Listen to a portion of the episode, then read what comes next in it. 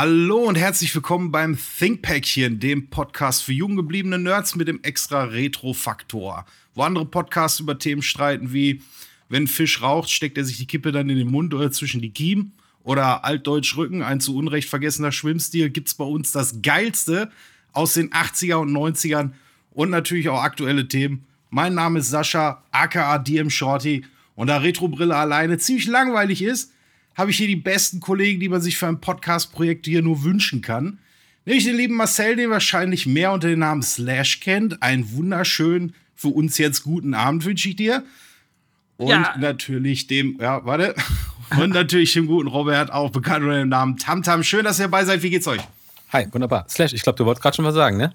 Ja, gut, Jack, ich bin ja be begeistert von dieser, von dieser Einführung hier. Das, das Pack ist zurück, wir sind wieder vereint hier. Schön da zu sein. Äh, freut mich. Ich habe richtig Bock auf die Folge heute. Ja. Ich auch. Tamtam glaube ich eher nicht so. Ey, ohne Witz, ne? Ich habe schon, äh, ich, ich habe die letzten drei Nächte schon schlecht geschlafen. Wir haben uns ja darüber unterhalten, was wir so mögen und so und über was man sich so unterhalten kann in so einem nerdigen Pop-Podcast. Und da habe ich gesagt, ja, Horror ist ja nicht so gar nicht so meins. Und jetzt machst du deine erste Folge, ähm, beziehungsweise jetzt die zweite Folge von uns, aber die erste, die du quasi moderierst und kommst gleich mit zum Horrorthema. Ja, ich wollte eigentlich einen Film nehmen, aber ich habe mir gedacht, da wir uns beim letzten Mal schon über einen Film unterhalten haben, wollte ich dann diesmal irgendwie was anderes machen. Und da ich außer Fernseh gucken oder Netflix irgendwelche Serien durchbingen, äh, zocken, nichts anderes mache, blieb dann natürlich nur noch zocken irgendwie übrig. Und äh, Resident Evil ist so eins meiner Lieblingsspielereien. Ähm, und da habe ich mir gedacht, dann, wenn ich jetzt rausfeuern kann, dann nehme ich aber auch direkt die Minigun. Ja, und ähm, hast, okay, hast du gedacht, wir machen einfach die komplette Resident Evil-Reihe durch mit all seinen Spin-offs, Prequels, Sequels, whatever, oder? Begrenzt werden. Äh, können wir machen, wenn ihr beide noch ungefähr so sechs, sieben Stunden Zeit habt. Aber ich habe mir gedacht, wir belassen es erstmal vielleicht auf die erste Originaltrilogie, also das heißt 1, 2 und 3 ohne Spin-offs. Ich denke mal so 4, 5 und 6, das, da kann man mit Sicherheit irgendwann noch mal eine Folge drüber machen. Und dann natürlich über die aktuelleren Teile kann man mit Sicherheit auch noch mal irgendwie eine Folge machen. Aber ich glaube, wenn wir eins, zwei und drei fertig haben, sind wir alle so müde, dass wir dann auch ins Bett wollen. das glaube ich. Also, das ist quasi dann äh, unser Hauptthema für später. Ähm, ja, genau. Richtig. Hast du denn eigentlich jetzt die ganze Woche, letzten zwei Wochen, ich glaube, so lange haben wir uns nicht mehr gesprochen, auch irgendwas anderes gemacht, außer Resident Evil zu zocken? Ja, ich ziemlich viel. Ich habe She-Hulk habe ich gesehen. Ah ja, okay. Ich habe gehört, dass, ah. dafür, man schaltet da wegen der Action ein. Oder, nee, wie war das? Ich habe irgend, hast du nicht was gepostet? Ich habe gesagt, äh, ich gucke das eigentlich nur für den Plot. Ja, genau. Und dann so ein Bild darunter, der Plot und dann einfach nur ein Foto von Daredevil. okay. Aber Daredevil ist bis jetzt leider noch nicht aufgetaucht. Ach Mensch. Schade. Aber ähm, ansonsten muss ich sagen, ich bin so ein bisschen zwiegespalten, was She-Hulk angeht. So richtig werde ich damit irgendwie nicht so warm. Ich weiß nicht, habt ihr She-Hulk gesehen? Ich habe es gesehen, also zumindest die Folgen, die bis jetzt draußen sind. Mhm. Ähm, ich finde es nicht schlecht, ich finde es ganz gut, aber es ist, ähm, es ist sehr meta. Also äh, da sind viele, viele Sachen drin, die äh, aufs, generell auch auf MCU oder Marvel Comics und so anspielen und auch sehr äh, in die Schiene, ja, wie sagt man, uh, Women Empowerment oder wie heißt es? Also so wirklich äh, sehr auf die Schiene, so sich zu emanzipieren, Frauen als stark darzustellen und so. Das finde ich generell gut ähm, aber es ist sehr meta und es ist, durchbricht ja auch häufig die vierte Wand sogar. Ähm, also es ist ein komplett anderer Stil, der da gefahren wird. Und ich würde, ich habe auch schon überlegt, ich würde da ehrlich gesagt gerne drüber reden, aber ich finde das ein bisschen blöd, wenn eine Serie, die auch sich so ein bisschen auf die Flagge geschrieben hat, eben auch für Frauenrechte und Co. einzustehen, äh, wenn jetzt hier drei alte weiße Männer äh, darüber reden, finde ich ein bisschen blöd. Deswegen würde ich generell auch mal den Aufruf machen an unsere Zuhörerschaft, weil ich weiß zumindest von mindestens sechs Frauen, die uns hören, äh, ob dann da äh, sonst noch jemand dabei ist unter den Damen, die auch äh, Comic-Erfahrung hat und gerne mal hier in einem Podcast dabei sein würde, weil ich würde gerne eine Frau dazu einladen, die uns ihre Sicht äh, auf sowas dann auch nochmal erzählen kann. Äh, Fände ich besser, als wenn wir drei, die das so aus außenstehender Sicht dann äh, sich wagen zu beurteilen, wenn wir das machen. Deswegen äh, wäre ganz cool, wenn sich da vielleicht sogar eine Frau melden würde. Und wenn die Serie durch ist, könnte man ja dann mit einer Frau zusammen auch darüber quatschen. Das fände ich ganz geil. Ja, das ist eine ziemlich gute Idee. Ähm, es gibt ja teilweise so ähm, Leute, die sich auf die Fahne geschrieben haben, wir machen jetzt hier eine, eine starke Frauenfigur. Äh, unter anderem zum Beispiel hier, ähm, wie heißt sie? Ähm, Miss Marvel? Nee, nicht Miss Marvel, sondern Miss Marvel Captain und Marvel. Captain Marvel, ja, gibt genau. beide. Captain Marvel zum Beispiel ist halt eine Figur, die war völlig daneben. Ähm, einfach aus Gründen. Da kann man ja dann vielleicht mal in so einer Folge mal drüber sprechen. Ähm, es gibt Ah, geht. Also es, ich weiß nicht, Captain Marvel ist an sich, je nachdem welchen Film du nimmst, ist das schon, finde ich's gut. Äh, aber andere Szenen wie, äh, wie halt gerade im Film Captain Marvel, wo dann dazu hier I'm Just a Girl läuft, das ist halt einfach mit, mit, mit der Fliegenklatsche ins Gesicht gehauen, so nach dem Motto, hier, Frauen sind auch toll. Und das ist so Ja. plump, das muss man nicht so darstellen. Fakt ist, Frauen können dasselbe leisten wie Männer, manche Sachen vielleicht biologisch nicht, einfach weil es so ist, aber äh, sowohl vom Intellekt als auch von Fähigkeiten her sind, sind die da in nichts, stehen die irgendwie nach. Und das kann man auch anständig rüberbringen, einfach indem man zeigt, das ist eine starke Frau, fertig. Und da muss man nicht mit, mit der Holzhammer-Methode ankommen, finde ich. Aber wie gesagt, das ist Ja. ein Thema, da würde ich gerne mit, mit einer Frau zusammen drüber sprechen, Ja, als hat dass wir jetzt uns schon- hier da. Hat jetzt schon Sprengstoff auf jeden Fall, man merkt Ja, das. Also ich finde, äh, da freue ich mich eigentlich jetzt schon so drauf. Da habe ich auch noch ein paar Takte zu, zu sagen. Oder gerne mal mich mit einer Frau darüber zu unterhalten.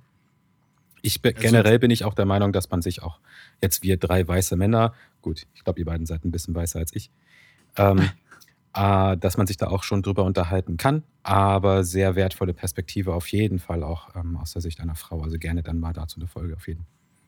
Also das, was bei mir am meisten Sprengstoff wirklich zum Zünden gebracht hat, und da muss ich jetzt einfach wieder den Nerd mal eben einmal rauslassen.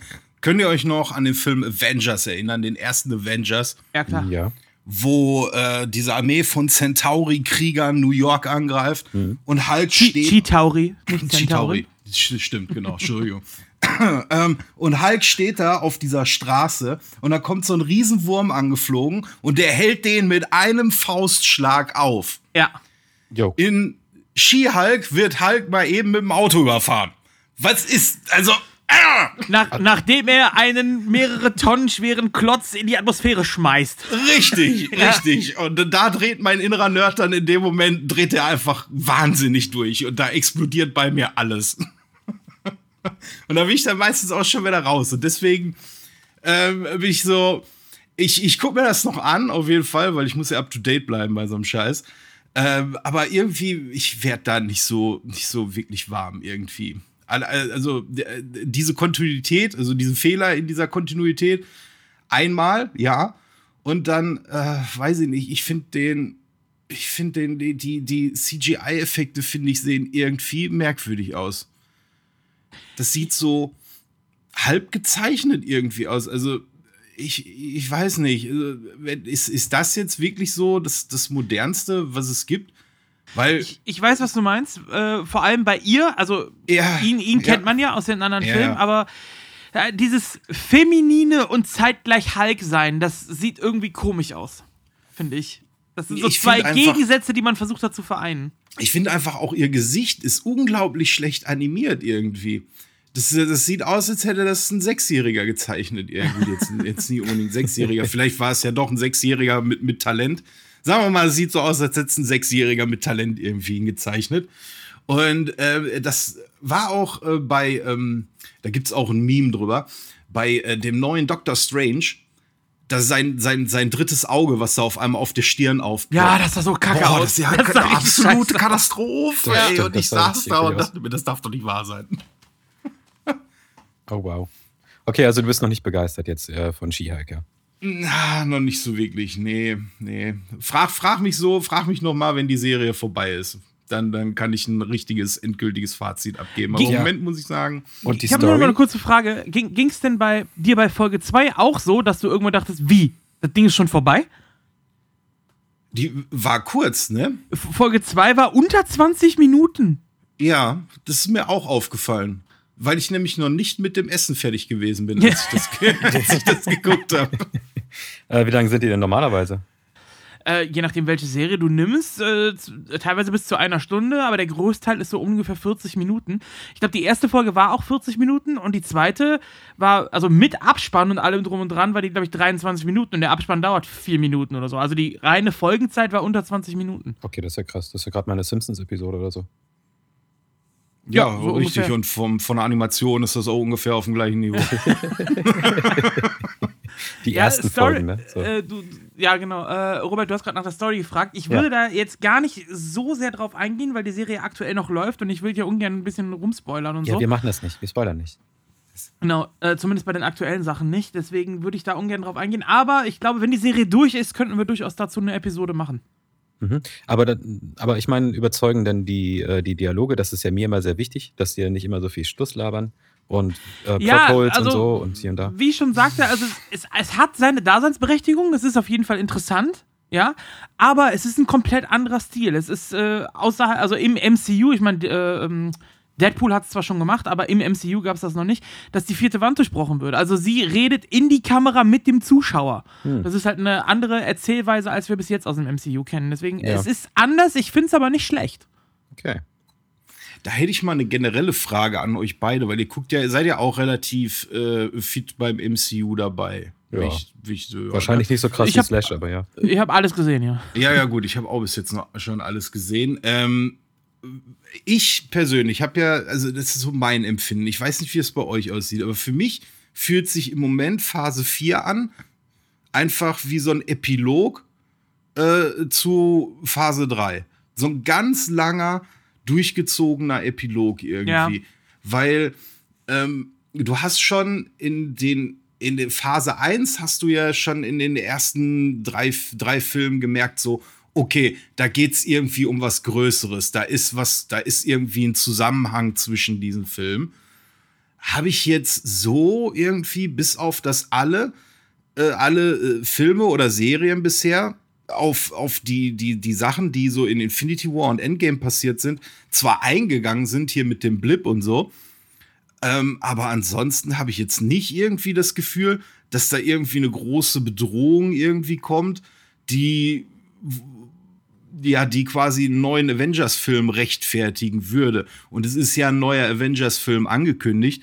Nur ich frage mich halt im Moment noch, ja gut, wo ist der, wo ist der Zusammenhang jetzt irgendwie? Und das ja, stört mich im der, Moment so ein der bisschen. Kommt Phase aber, 4. Der kommt aber langsam. Also man, du musst bedenken, Phase 1 damals war ja so, dass die ganzen Helden erstmal ihre eigenen Standalone-Filme ja, bekommen richtig, haben. Ne? So, da hat die ganzen Origin-Stories, die ganzen Charaktere wurden vorgestellt. Und dann hatten wir jetzt knapp zehn Jahre oder so, wo etablierte Charaktere einfach mitgespielt haben. Und jetzt ist es eben so, dass große Schauspieler gesagt haben, okay, ich habe da keinen Bock mehr drauf, äh, ich habe genug Kohle verdient mit dem Ganzen und neue Charaktere kommen rein. Und Phase 4 ist so dieser Übergang, so dieses sich verabschieden von den Alten und das Vorstellen von neuen. Wir haben einen neuen Hawkeye, wir haben einen neuen Captain America mit, mit, mit dem Falcon, äh, wir haben die Schwester von hier, äh, von Black Widow, die mit neu reinkommt, wir haben ähm, Miss Marvel, wir haben She-Hulk, die mit reinkommen. Jetzt werden die Defenders vielleicht noch mit reingebracht. Also die ersten Anzeichen gibt es ja dafür, dass Daredevil noch mit dazukommt und so.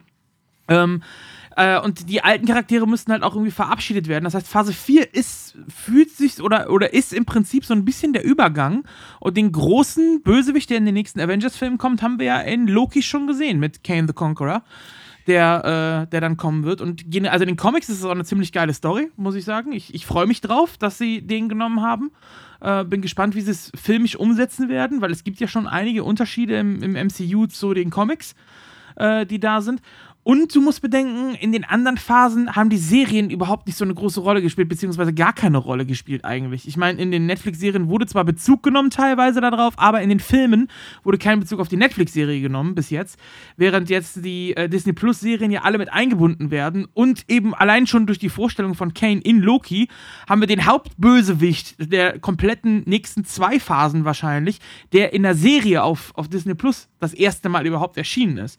Also die Serien bekommen wesentlich größeres Gewicht, was dazu kommt. Ähm, und wir haben ja auch einige äh, Helden, die so ein bisschen die Seite gewechselt haben. Mit jetzt eben äh, Wanda, die zur Scarlet Witch dann auch geworden ist. Also diese Übergangsphase, die läuft eben in Phase 4. Und sowas hatten wir bis jetzt noch nicht. Wir hatten bis jetzt immer nur Aufbau auf den einen großen Bösewicht. Und jetzt ist der Übergang da, plus die Serien, plus alte Figuren werden rausgenommen, neue werden mit eingeführt. Also das ist was, wo, wo auch im MCU eben Neues probiert werden muss. Und ähm, ich finde, so langsam nimmt es aber Fahrt auf. Aber ich verstehe dieses Loch, was, was äh, irgendwie da war, äh, was, was du meinst, ja. Ja, vielleicht liegt es auch einfach nur daran, dass es halt jetzt so viele Serien gibt, die halt, halt auch mal eben so, weiß ich nicht, äh, äh, sechs, sieben Folgen haben oder so. Dass es vielleicht alle, alles deswegen vielleicht so ein bisschen zu lange dauert oder Gefühl länger dauert. Weil du hattest, fand ich zum Beispiel bei Iron Man 2, äh, äh, sofort irgendwie das Gefühl, okay, da steckt was Größeres irgendwie hinter. Habe ich bis jetzt irgendwie, außer dass mal hier so ein bisschen darauf Bezug wurde, halt wie gesagt noch nicht. Aber ich, ich freue mich auf jeden Fall auf das, was da kommt. Ich bin ja auch gespannt, äh, wie der neue Avengers dann halt eben auch irgendwie aussehen wird. Ja, und vor allem das Multiversum, was sie jetzt auch mit reingebracht haben, ne? Ja, ja, genau. Ja. Stimmt, das Tor haben sie aufgemacht, ne? Ja. jetzt, wo du sagst, ich habe ich hab ja letzte Woche schon gesagt, äh, ich muss, oder vorletzte Woche schon gesagt, ich muss mir jetzt auch endlich mal wieder Disney Plus holen. Äh, aber ich weiß nicht, äh, könnt ihr mir das nicht einfach schenken? Oder irgendwie so ein, mir eure, mir eure Accountdaten geben oder so. Warte, ich, ich mache eben GoFoundMe auf. Ja. Warte. Können wir das crowdfunden? Ich, ich weiß nicht, ob ich noch eine Subscription irgendwo machen möchte. Ja, das ist ähm, aber großartig, weil ich habe nämlich letztens die Fliege auf, auf uh, Disney Plus gesehen. Achso, den gibt's da auch. Großartiger Film. Okay. Mhm. Ja, wow. Ja, äh, ist eigentlich Loki schon wieder losgegangen oder dauert das noch? Äh, dauert noch. Also die zweite das Staffel. Dauert, ist, ist also das, das fand ich auch schon ziemlich nice. Aber wir machen gerade schon eine richtige Marvel-Folge schon wieder draus. Ja. Ne? Ja. So, das ist, äh, ja, tatsächlich, ich bin da auch ähm, so auch schon ein bisschen ähm, bei dir, äh, was das heißt, mit diesem Gefühl, dass das in so ein Epilog ist. Ähm, absolut. Wobei halt so, ähm, wo du jetzt auch meintest, Iron Man 2, das hat sich noch was Größerem angefühlt. Ähm, ich finde, generell haben sich die Filme damals noch ein bisschen größer angefühlt, weil wie lange ist denn jetzt Iron Man 2 her? Das sind auch schon zehn Jahre oder so. Mehr, glaube ich sogar. Mehr sogar. Sag's nicht, ich fühle mich auch so schön. Naja, es ist halt, ne, es war halt so eine Zeit, da war Thor irgendwie und so und, und diese Art von Film war ja dann doch noch irgendwie nochmal neu irgendwie und noch ein bisschen krasser, sodass ich das, glaube ich, dass es einfach generell einen größeren Impact hatte. Ich würde mal unterstellen, so ein Black Panther hätte einen ähnlichen Impact gehabt. Damals. 13 Jahre ist es übrigens jetzt. 13 Jahre ist es, ja. ja. ja psst, genau. Psst. Oh, wow. Ruhig. Ruhe. Äh, ja, okay. Ähm, ja, äh, Slash, was hast du geguckt? Oder gemacht? Ähm, Machst du überhaupt Ich habe, ähm, ja, also ich habe äh, ziemlich viel gearbeitet, deswegen habe ich nicht ganz so viel geguckt. Also über Skihike haben wir schon gesprochen was ich gesehen habe. Ich habe mich ein bisschen weiter vorgearbeitet in äh, DS9, also Deep Space Nine. Ich versuche ja. ja. momentan die ganzen alten Star Trek Sachen nachzuholen, da ich als Kind oder in meiner Jugend ja großer Star Wars Fan war. Und damals gab es immer so dieses, du kannst nur von einem Fan sein. Diese Einstellung gab es damals nicht. irgendwie. Äh, aber ist halt Quatsch. Also jetzt, wo ich älter bin, weiß ich, dass es auch anders geht. Aber damals war immer, du, du kannst nur Nintendo oder Playstation, du kannst nur, keine Ahnung, Cola oder Pepsi oder eben Star Wars oder, äh, oder Star Trek. Beides geht nicht, aber ist halt Quatsch, ne? Oder Ärzte oder Hosen. Ja, genau, sowas. So. Das ist aber immer noch so. Man oh darf, oh ja, man darf ja. eigentlich nur Ärzte-Fan sein. Ja, ich bin auch, also wenn, dann Team Ärzte auf jeden Fall. Ja, aber ähm, äh, gut, aber nochmal zurück. Ja, und deswegen äh, hole ich momentan viel Star Trek nach. Ähm, Picard und so habe ich mir alles angeguckt. Die Filme kann ich zwar alle, aber die Serien nicht. Hab äh, die Original Series und äh, TNG durch und bin jetzt bei DS9 in Staffel 3. Und ich habe schon öfter gehört, dass es ab Staffel 3 erst gut wird. Ähm, ich fand die ersten zwei Staffeln auch so, so nebenbei, habe ich die geguckt und fand ich okay, aber war ich jetzt nicht so begeistert von, außer von Quark. Quark ist mega. Der ist gut, ne? Ja, er gefällt mir sehr gut.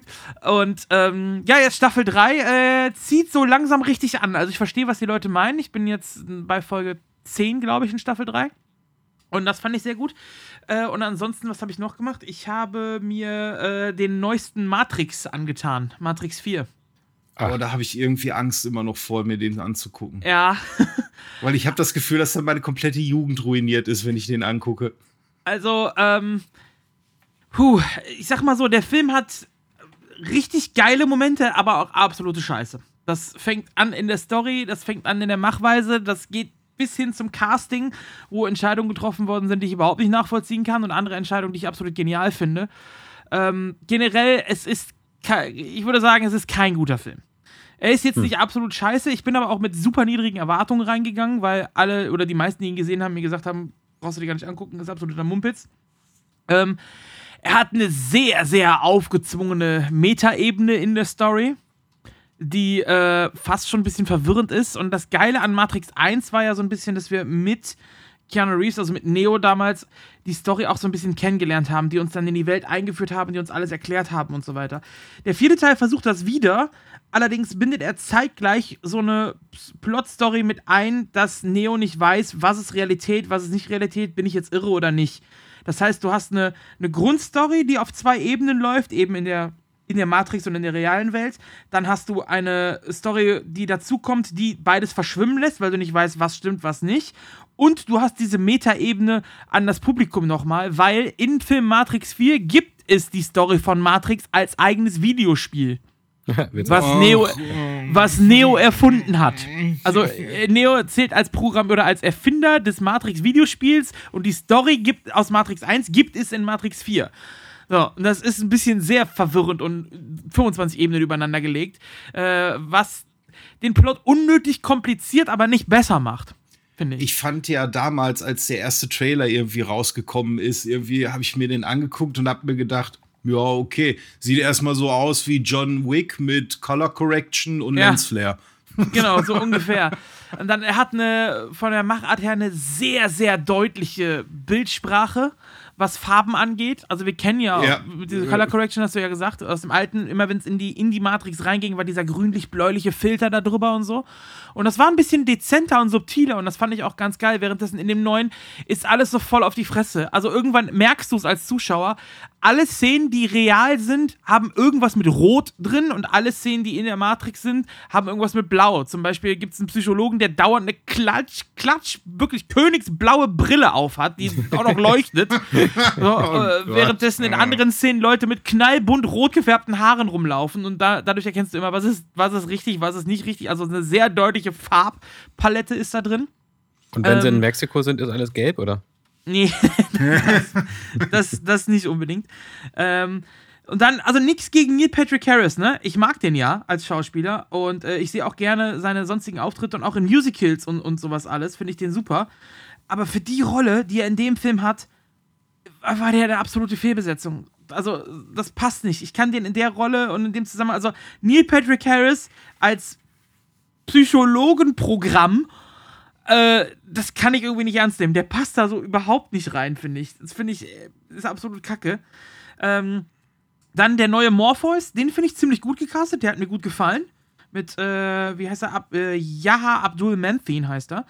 Und äh, Jonathan Grove als neuen äh, Smith finde ich auch sehr, sehr cool. Also ich finde, der hat richtig gepasst. Ich meine, dass sie Hugo Weaving nicht mehr bekommen haben, okay, aber der hätte auch nicht mehr in die Rolle gepasst. Der ist halt auch sichtlich gealtert, der gute Mann. Aber ähm, Ihn fand ich sehr gut in der Rolle. Das hat mir wunderbar gefallen. Jonathan Groff kennt man äh, wahrscheinlich eher aus der Serie, äh, na, wie heißt äh, Mindhunter zum Beispiel. Da spielt er die Hauptrolle in Netflix. Äh, in der Netflix-Serie. Und den fand ich ziemlich cool gecastet zum Beispiel. Ja, und andere Sachen, die wirkten auch so, so komplett aufgedrückt. Also, es gibt immer wieder Anspielungen, vor allem an den ersten Teil oder größtenteils an den ersten Teil. Und statt dass man das subtil macht, würden Gibt's sogar ins Gesicht. Es werden einfach eins zu eins die Szenen aus dem ersten Teil Ach, gezeigt. Oh, die schneiden die Szenen einfach mit rein, so nach dem ey, weißt du noch? So, so als Erinnerungsfetzen. Und die schneiden wirklich komplette Szenen aus dem ersten Teil da einfach mit rein teilweise. Und das ist so wirklich in die Fresse so. Noch, Hier, ihr seid dumm. Guckt euch das an, dann wisst ihr Bescheid. So, das ist einfach. Äh. Ja, ähm und dazu kommt, die Action-Szenen, die sind zwar da, aber Matrix 1 damals, der, der ja mit Abstand der beste war, der war halt einfach, das war was Neues. So, das hast du vorher noch nie gesehen. Und hier in dem Film sprechen sie es sogar an. Sie nennen es sogar beim Namen. Sie nennen es Bullet Time. Es wird im Film so angesprochen nee, und benannt. Doch. Och, Mann. Ja. Och, nee. So, sie nennen den Namenseffekt der Szene äh, und äh, stellen das als so die super Innovation dar und so. Und das ist halt leider äh, absolut fail. Also die haben versucht, diese Metaebenen mit reinzubauen, aber mit den Metaebenen machen sie es eigentlich nur lächerlich. Ich, ich kriege gerade Silent Night, Deadly Night Part 2 Flashbacks. Ich weiß, ich kenne einer von euch den Film wahrscheinlich nicht. Nee. nee. Äh, das ist äh, Teil 2 von einem, von einem eigentlich richtig absolut billigen und schlecht gemachten Horrorfilm. Und der zweite Teil besteht zu 95 Prozent, ungelogen, die, äh, bis auf die letzten 15 Minuten ist alles eine Rekapitulation des ersten Teils mit Original 1 zu 1 Schnitten von dem ersten Teil da reingepresst. Und, und nur die letzten 15 Minuten oder so sind wirklich dann Originalaufnahmen für den Part 2 und dann ist auf einmal auch schon Ende. Super. Das ist großartig. Aber wo du gerade äh, von, von Star Trek äh, geredet hast, äh, ich habe letzte, ich habe, äh, es gibt ja jetzt wieder auf Amazon Prime gibt es ja wieder Lower Decks und ich bin ein riesen Lower Decks Fan, wenn ich mich wieder mal so outen darf. Ich weiß, die Serie kommt bei einigen nicht ganz so gut an, aber ich bin richtig großer Fan. Und äh, Slash, wenn du mit, mit allen Star Trek-Serien durch bist, dann musst du auf jeden Fall auch Lower Decks gucken, weil. Äh, Hab ich vor. Die Serie ist einfach, wenn du äh, Ahnung von dem, vom Star Trek-Kosmos hast, dann ist das bei der Serie dann noch mal so ein kleines Sahne-Bonbönchen obendrauf irgendwie. Und es, es trifft, mein Humor trifft es zu 100 Prozent, diese Serie. Und ich finde diese Serie einfach großartig. Deswegen Tippempfehlung von mir an alle Star Trek-Fans da draußen. Für die, die ähm, Lower Decks noch keine Chance gegeben haben, gebt der Serie auf jeden Fall eine Chance. Die ist riesengeil habe ich auf jeden Fall vor, mir anzugucken. Ähm, ja, das war's aber so bei mir. Und wo ich jetzt, wie du eben angesprochen hast, Robert, dieses noch ein Streamingdienst und so, da bin ich auch am Hadern, äh, vor allem was halt House of the Dragon angeht. Also die neue ja, Game of Thrones Serie. Ja. Ähm, ich würde sie schon gerne sehen, vor allem weil jetzt sämtliche großen Serien, Film, Podcasts und so auch alle drüber reden. Ähm, ich habe mir noch nichts davon angeguckt oder angehört, muss ich sagen. Also weder die Podcasts noch sonst irgendwas, weil ich mich nicht spoilern lassen will. Ich würde die Serie schon sehr gerne gucken. Aber wie du schon sagtest, jetzt noch einen Streamingdienst abonnieren. Äh, das läuft jetzt bei Wow, heißt das Ganze jetzt, was im Prinzip ja eigentlich das alte Sky ist. Ähm, ja, vom Prinzip her schon. Ja, ähm, und das bin ich noch am überlegen. Also ich plane eher, dass ich die Serie so ein bisschen laufen lassen möchte und mir dann halt einen Monat holen will und dann durchbinge, statt dass ich es jetzt wöchentlich gucke. Äh, Frage ist, ob ich mich vor Spoilern weiterhin schützen kann. Braves yourself, Spoilers are coming. Ja, also, hat einer von, von euch denn was davon gesehen schon? Ich habe davon was gehört. Und zwar, also jetzt nicht davon gehört, dass das jetzt gibt, sondern ähm, hier meine Nachbarn, ähm, die sind quasi, deren Wohnzimmer ist quasi so von meinem Fenster sieben Meter entfernt. Acht oder so. Und die treffen sich jetzt immer abends und haben da wohl so einen Beamer oder irgendwas und haben die Balkontür offen und hören ganz laut Game of Thrones. Und dann machst du schwarz gucken. und dann mache ich so, ach verdammt, Leute, das, das geht jetzt aber irgendwie nicht. Ich kann, kann doch jetzt schon nicht schon irgendwie Inhalte bekommen oder so. Äh, ich wollte schon noch irgendwie so einen Stein reinschmeißen mit so einem Zettel drumrum. No Spoilers, no more Spoilers. Äh, Habe ich jetzt auch noch nicht gemacht. Ähm, nee, also ich äh, komme schon irgendwie drum rum. Ähm, habe aber auch schon Bock drauf. Ähm, ich werde es dann wahrscheinlich so machen wie du, Slash. Also einfach warten, bis es vorbei ist und dann halt durchbingen, weil generell auch dieses Konzept von, ja, übrigens, äh, wir machen das jetzt so, ihr kriegt irgendwie eine Folge pro Woche und dann ist das wie damals im Fernsehen. Als ob, warum mache ich denn hier eine Subscription, Mann? Ich will bingen und eine Tüte Chips dabei haben und äh, irgendwie dabei einschlafen und am nächsten Tag gucken, wo ich, äh, wo ich eingepennt bin, um da wieder anzufangen. So. Ja, aber dieses, also Weekly hat schon auch Vorteile. Also ich fand das auch ja, bei Stranger warum? Things geil, vor allem, weil du dann so eine Woche Zeit hast, dir eben mit anderen Nerds darüber zu quatschen, dir Podcasts dazu anzuhören, dir Analysen anzugucken, zu überlegen, wie geht's weiter, mit Freunden drüber zu reden, so Hype aufzubauen und so. Also ich finde, Weekly hat auch Vorteile, nur äh, der Nachteil ist, wenn ich dafür einen kompletten Streamingdienst abonnieren muss über mehrere Monate, dann ist das, den ich halt noch nicht habe, dann dann ist das ein Nachteil, so, weißt du? Hm. Ja, ich verstehe. Ja, vor allen Dingen, ich brauche auch dann immer was irgendwie, weiß ich nicht, wenn ich jetzt eine Serie durchbinge, dann habe ich einen ganzen Samstagabend was davon oder ganzen Samstag was davon und dann ist auf einmal Ende. Und dann weiß ich nicht mehr, wohin mit meinem Leben. Ja, deswegen muss es ja äh, viele neue, gute Serien geben. Die Leute sollen sich mal ein bisschen anstrengen. Ich, ah, es gibt genug. Also, also, ich komme nicht mehr nach, was Serien angeht. Ich kann auch nicht alles gucken. Ich muss schon aussieben. Also von der Masse her, glaube ich, gibt es genügend. Ja, gib mir mal ein paar gute ab. Also, ja. muss mal schauen. Äh, um ja, wenn du kein Disney Plus hast, selber schuld. Ja, dann gib ja, mir deinen Account. Verdammte Axt, ja, das ist nicht boah, schwer. jetzt gehe ich auf GoFoundMe. eine, äh, eine Disney Plus. Disney Plus Abo für Tamtam. Ja, das, äh, das wäre fantastisch, würde ich mich sehr darüber freuen. Ich habe äh, hab selber gar keinen, ich nehme den von meiner Frau.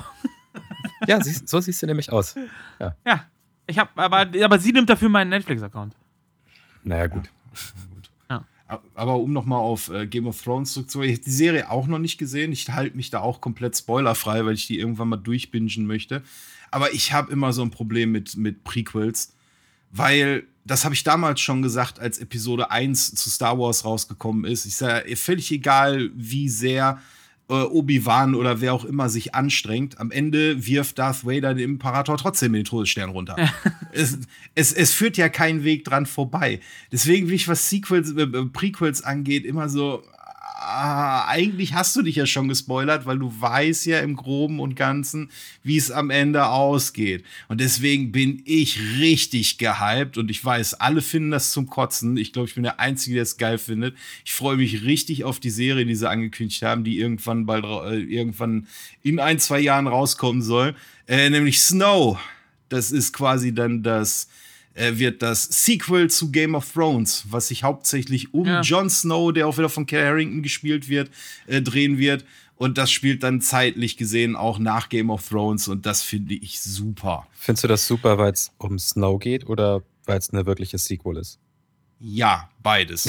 Ich finde, ja. ich finde, Jon Snow ist einfach, ich, ich meine, da wird, da wird ein Charakter aufgebaut über, weiß ich nicht wie viele, sieben Staffeln und du denkst dir, und der leidet. Der Typ leidet wie ein Schwein. Die ganze Serie drüber. Er darf Kämpf, nicht vögeln. Kämpft immer mit sich selber, darf nicht vögeln, darf dies nicht, darf das nicht. Und dann denkst du dir, so, jetzt kommt der Night King. Jetzt kann Jon Snow glänzen. Und dann denkst du dir so, okay, er schafft es Achtung, vielleicht. Moment, warte mal, Achtung, kurz Spoilerwarnung Spoiler. für GOT. So, ja, okay, okay, genau. Ja, obwohl die Serie ist so schon jetzt auch ein bisschen bekannt. Ja, ja, okay, stimmt schon, aber ja. okay, Spoilerwarnung. Äh, okay, er schafft es vielleicht nicht zum Nachtkönig. Dann kann er wenigstens vielleicht den Drachen töten. Okay, auch das schafft er nicht. Dann, dann schafft das vielleicht irgendwie nach King's Landing irgendwie da, äh, äh, äh, weiß ich nicht, von mir aus Cersei umzubringen. Kriegt er auch nicht die Gelegenheit zu wo ich mir denke, so, der ist irgendwie in der letzten Staffel, ist er irgendwie so das fünfte Rad am Wagen, konsequent durchgehend. Und das, obwohl der, die, die Staffeln davor halt mega aufgebaut wurde. Der, der hatte den einzigen Glanzmoment, den er hatte, war ja bei der Schlacht der Bastarde. Äh, wo er dann halt am Ende, ne, ich sag's besser, ich sag jetzt mal einfach nichts mehr dazu. Aber wo er sein Gummischwert zückt. Ja, genau, richtig. Und, und deswegen freue ich mich so unglaublich, dass, dass, dass es mit Jon Snow weitergeht. Und ich hoffe, dass er diesen, diesen Höhepunkt des Charakters dann irgendwie erfährt, den ich mir schon immer für ihn gewünscht habe also, weil du gerade sagst, generell Prequels findest du scheiße. Ich äh, finde es nicht generell scheiße. Ich finde, man kann es auch gut umsetzen. Ähm, was mir bei Prequels immer wichtig ist, ist so die Frage, wie weit vorher spielt das? Weil du kannst natürlich gerade in so einem Herr der Ringe-Universum zum Beispiel, äh, oder generell bei Star Wars könnte man es auch machen, wenn du 10.000 Jahre weiter nach vorne gehst, sag ich mal, dann ist die Story, die wir schon kennen, ja im Prinzip irrelevant. Dann hat die ja nichts mehr mit den Charakteren zu tun, weil, ne, so. Ähm, deswegen finde ich, kann man das da schon machen. Also ich würde super gerne einen Film im Star Wars-Universum sehen, der im großen Hyperraumkrieg spielt zum Beispiel. Da hätte ich richtig Bock drauf. Oder den alten Jedi gegen Sith-Schlachten vor Darth Bane, wo es noch nicht die Regel der zwei gab und so. Da hätte ich richtig Bock drauf, das mal zu sehen, weil du das mega spektakulär auch darstellen könntest, glaube ich. Ähm, deswegen generell bin ich nicht gegen Prequels, aber ich verstehe, was du meinst. Und es kommt halt immer darauf an, wie weit vorher die spielen und ähm, ob es ich sag mal so, Better Call Saul war auch ein Prequel.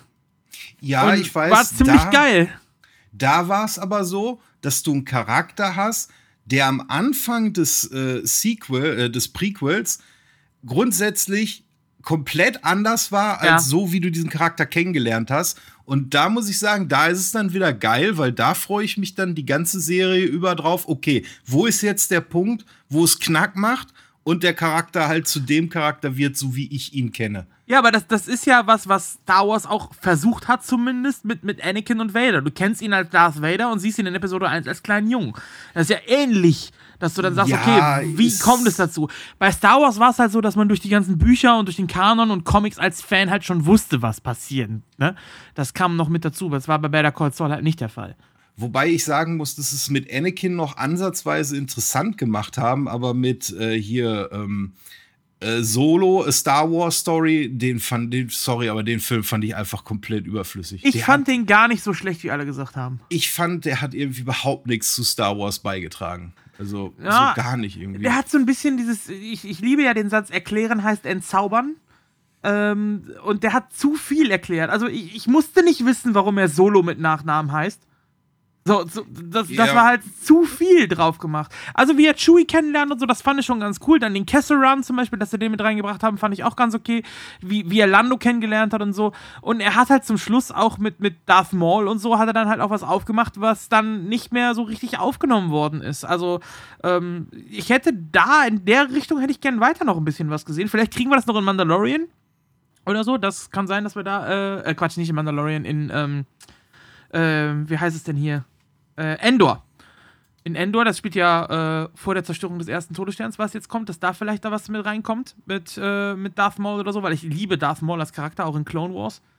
Ähm, bin ich mal gespannt. Ja. Ich, hatte, ich hatte gehofft, dass man ihn vielleicht in Obi-Wan oder so vielleicht noch irgendwie mal sieht, wenn es auch nur in einem weiteren Rückblick ist oder sowas, aber da kam halt auch nicht drin vor.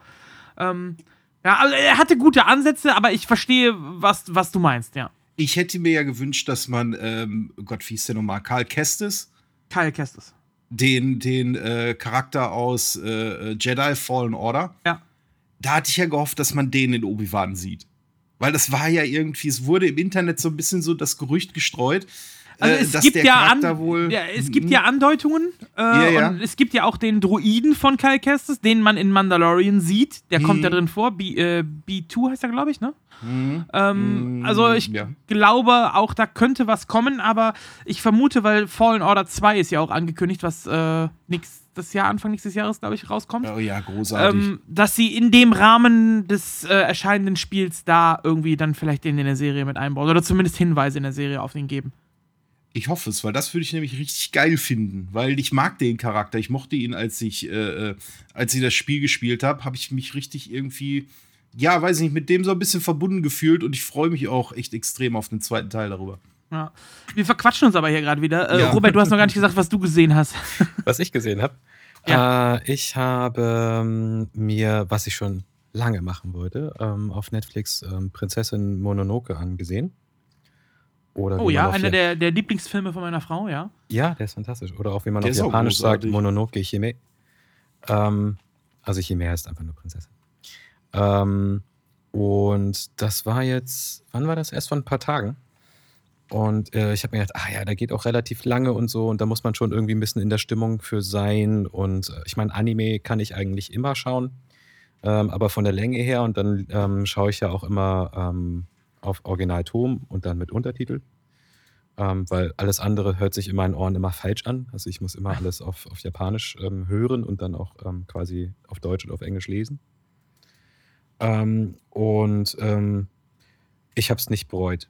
Der Film ist von 1997 vom Studio Ghibli.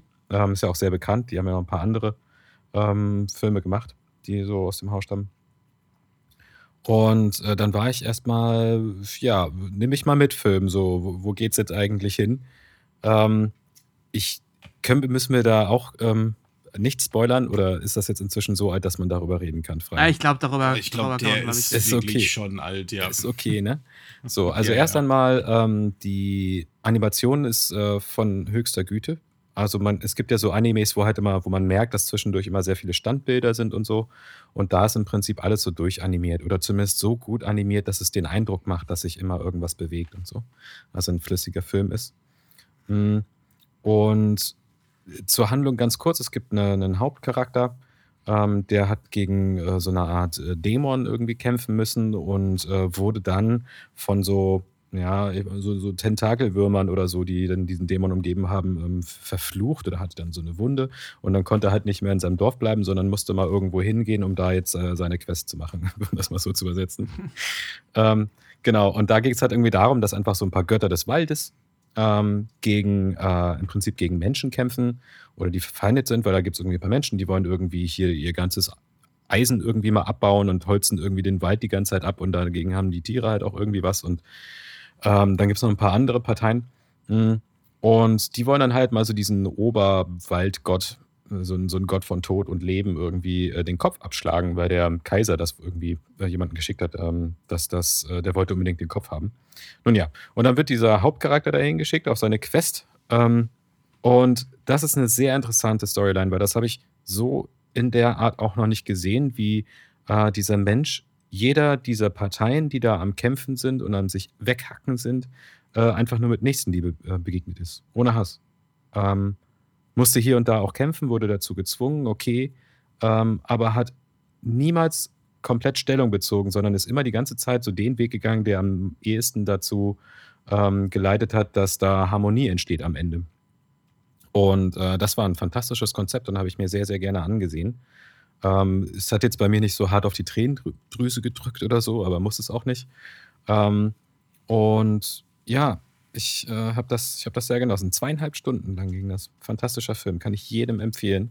Auch wenn man mal gerade sagt, ach ja, weiß ich nicht und so. Nee, einfach mal anmachen, man bleibt auch dabei. Ist richtig nice. Nee, ja, muss, ich, muss ich dir zustimmen, ist wirklich ein großartiger Film. Ich muss ihn tatsächlich noch gucken. Ich bin ähm, mit Ghibli habe ich bis vor circa einem Jahr gar nicht so viel zu tun gehabt, um mhm. ehrlich zu sagen, gar nichts. Ähm, meine Frau ist riesen Ghibli-Fan, die hat auch sämtliche ähm, hier Artwork-Bücher und sowas alles ähm, ja, okay. und Schlüsselanhänger und sonst irgendwas. Und ähm, äh, die hat mich so ein bisschen in dieses Ghibli-Universum eingeführt, quasi. Ähm, ich habe bis jetzt nur zwei Filme gesehen. Das war einmal äh, Die Rote Schildkröte und einmal Chihiros Reise ins Zauberland, habe ich gesehen. Mhm.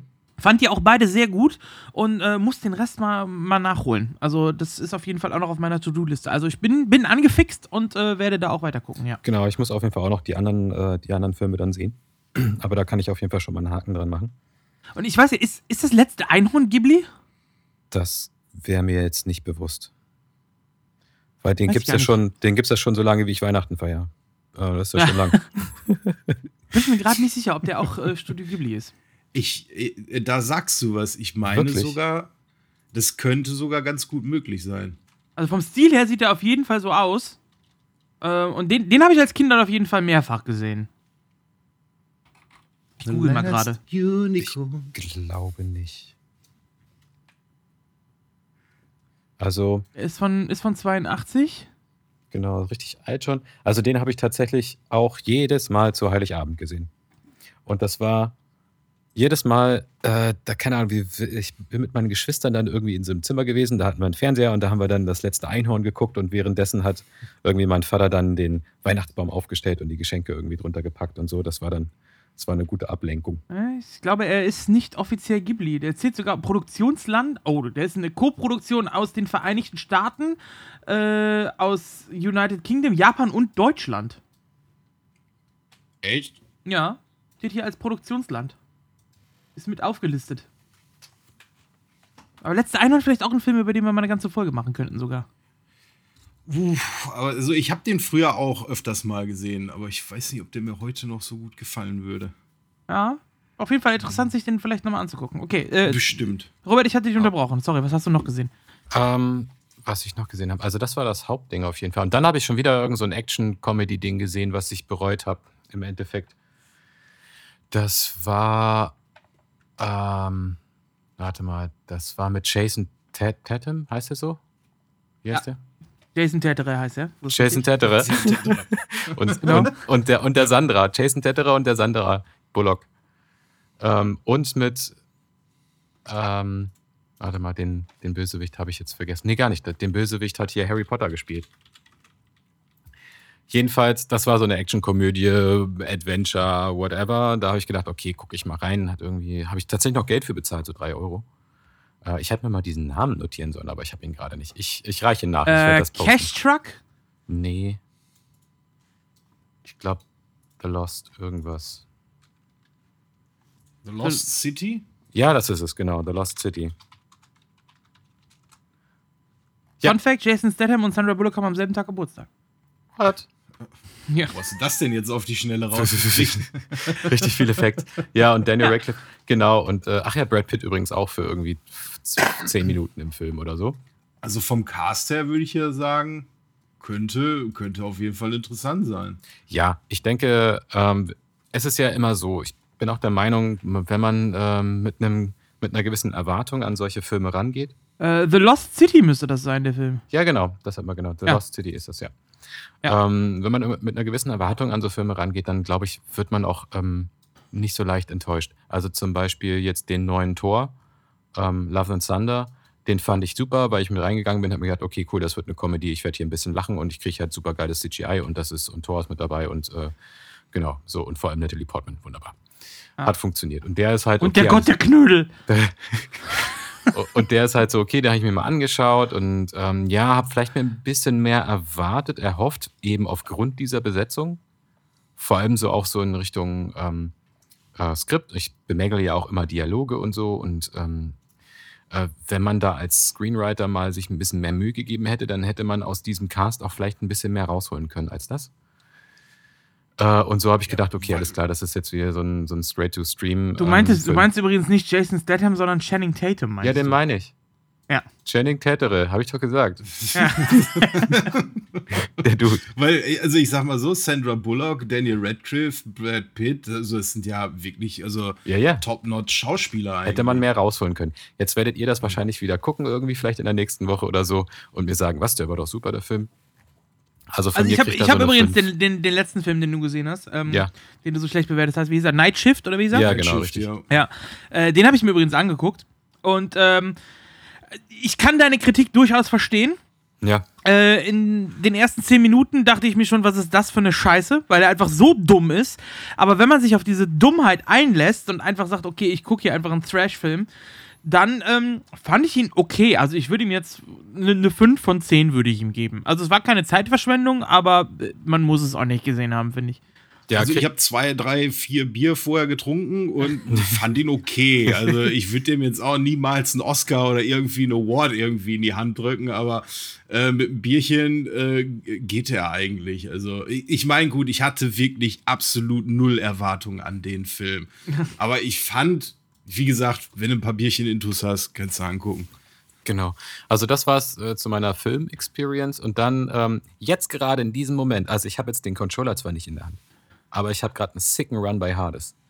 Und Oh, genau, den habe ich, ich habe vorhin nochmal gespielt halt, und es äh, ist ja ein schnelles Spiel und ähm, manchmal, wenn ich so ein, vielleicht mal ein bisschen müde bin oder so, dann trinke ich entweder hier diesen Energy-Drink, den ich mir vorhin gemacht habe, oder ich spiele auch mal diesen äh, Hades, weil das ist mal so schnell und das bringt mich auf jeden Fall direkt wieder auf, auf Vordermann.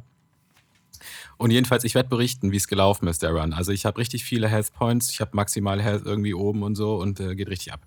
Also Hades ist gerade das Spiel, was ich äh, gerade wieder ein bisschen öfter anhab. Genau. oh dann drücke ich dir auf jeden Fall die Daumen. Ja, danke. Ich hoffe, dass ich, dass ich nach meinem Nachtdienst auch wieder zum Zocken komme. Ich habe nämlich gestern die Kawabanga Collection bekommen von Turtles. ähm, neu aufgelegt oder jetzt irgendwie mit dem Emulator oder so? Oder Äh, nee, die, die sind, äh, also es gibt jetzt die Kawabanga Collection für Konsole und ich glaube für PC kommt es später noch raus. Das sind 13 alte Turtles-Spiele aus den äh, späten 80ern und frühen 90ern. Ja, nice. Inklusive Turtles in Time, das Gameboy-Spiel und was weiß ich nicht noch alles. Äh, und halt als eine Collection äh, aufgelegt. Für PS5 habe ich gestern äh, bekommen, aber bin noch nicht dazu gekommen, das zu zocken. Vielleicht kann ich das äh, im nächsten, in Folge 3 vielleicht ansprechen. Ja, mach das auf jeden Fall. Das klingt äh, interessant. Ich habe früher auf jeden Fall einen so einen Teil drauf und runter gespielt. Also die ist ja, ist ja so, ähm, es geht ja so in 2D immer von links nach rechts. Irgendwie bei den meisten, also bei dem Spiel, wo ich. Ähm, Ja, das sind alle, also bis jetzt sind es alle 13 Teile, die du beschreibst, ja? Ja, ja, genau. Okay, es, es geht immer von links nach rechts und man spielt Turtles. Genau, Ja, richtig. gut. Ja, okay, dann ist, glaube ich, die ich. Kawabanga Collection dann, dann genau das Richtige. dich.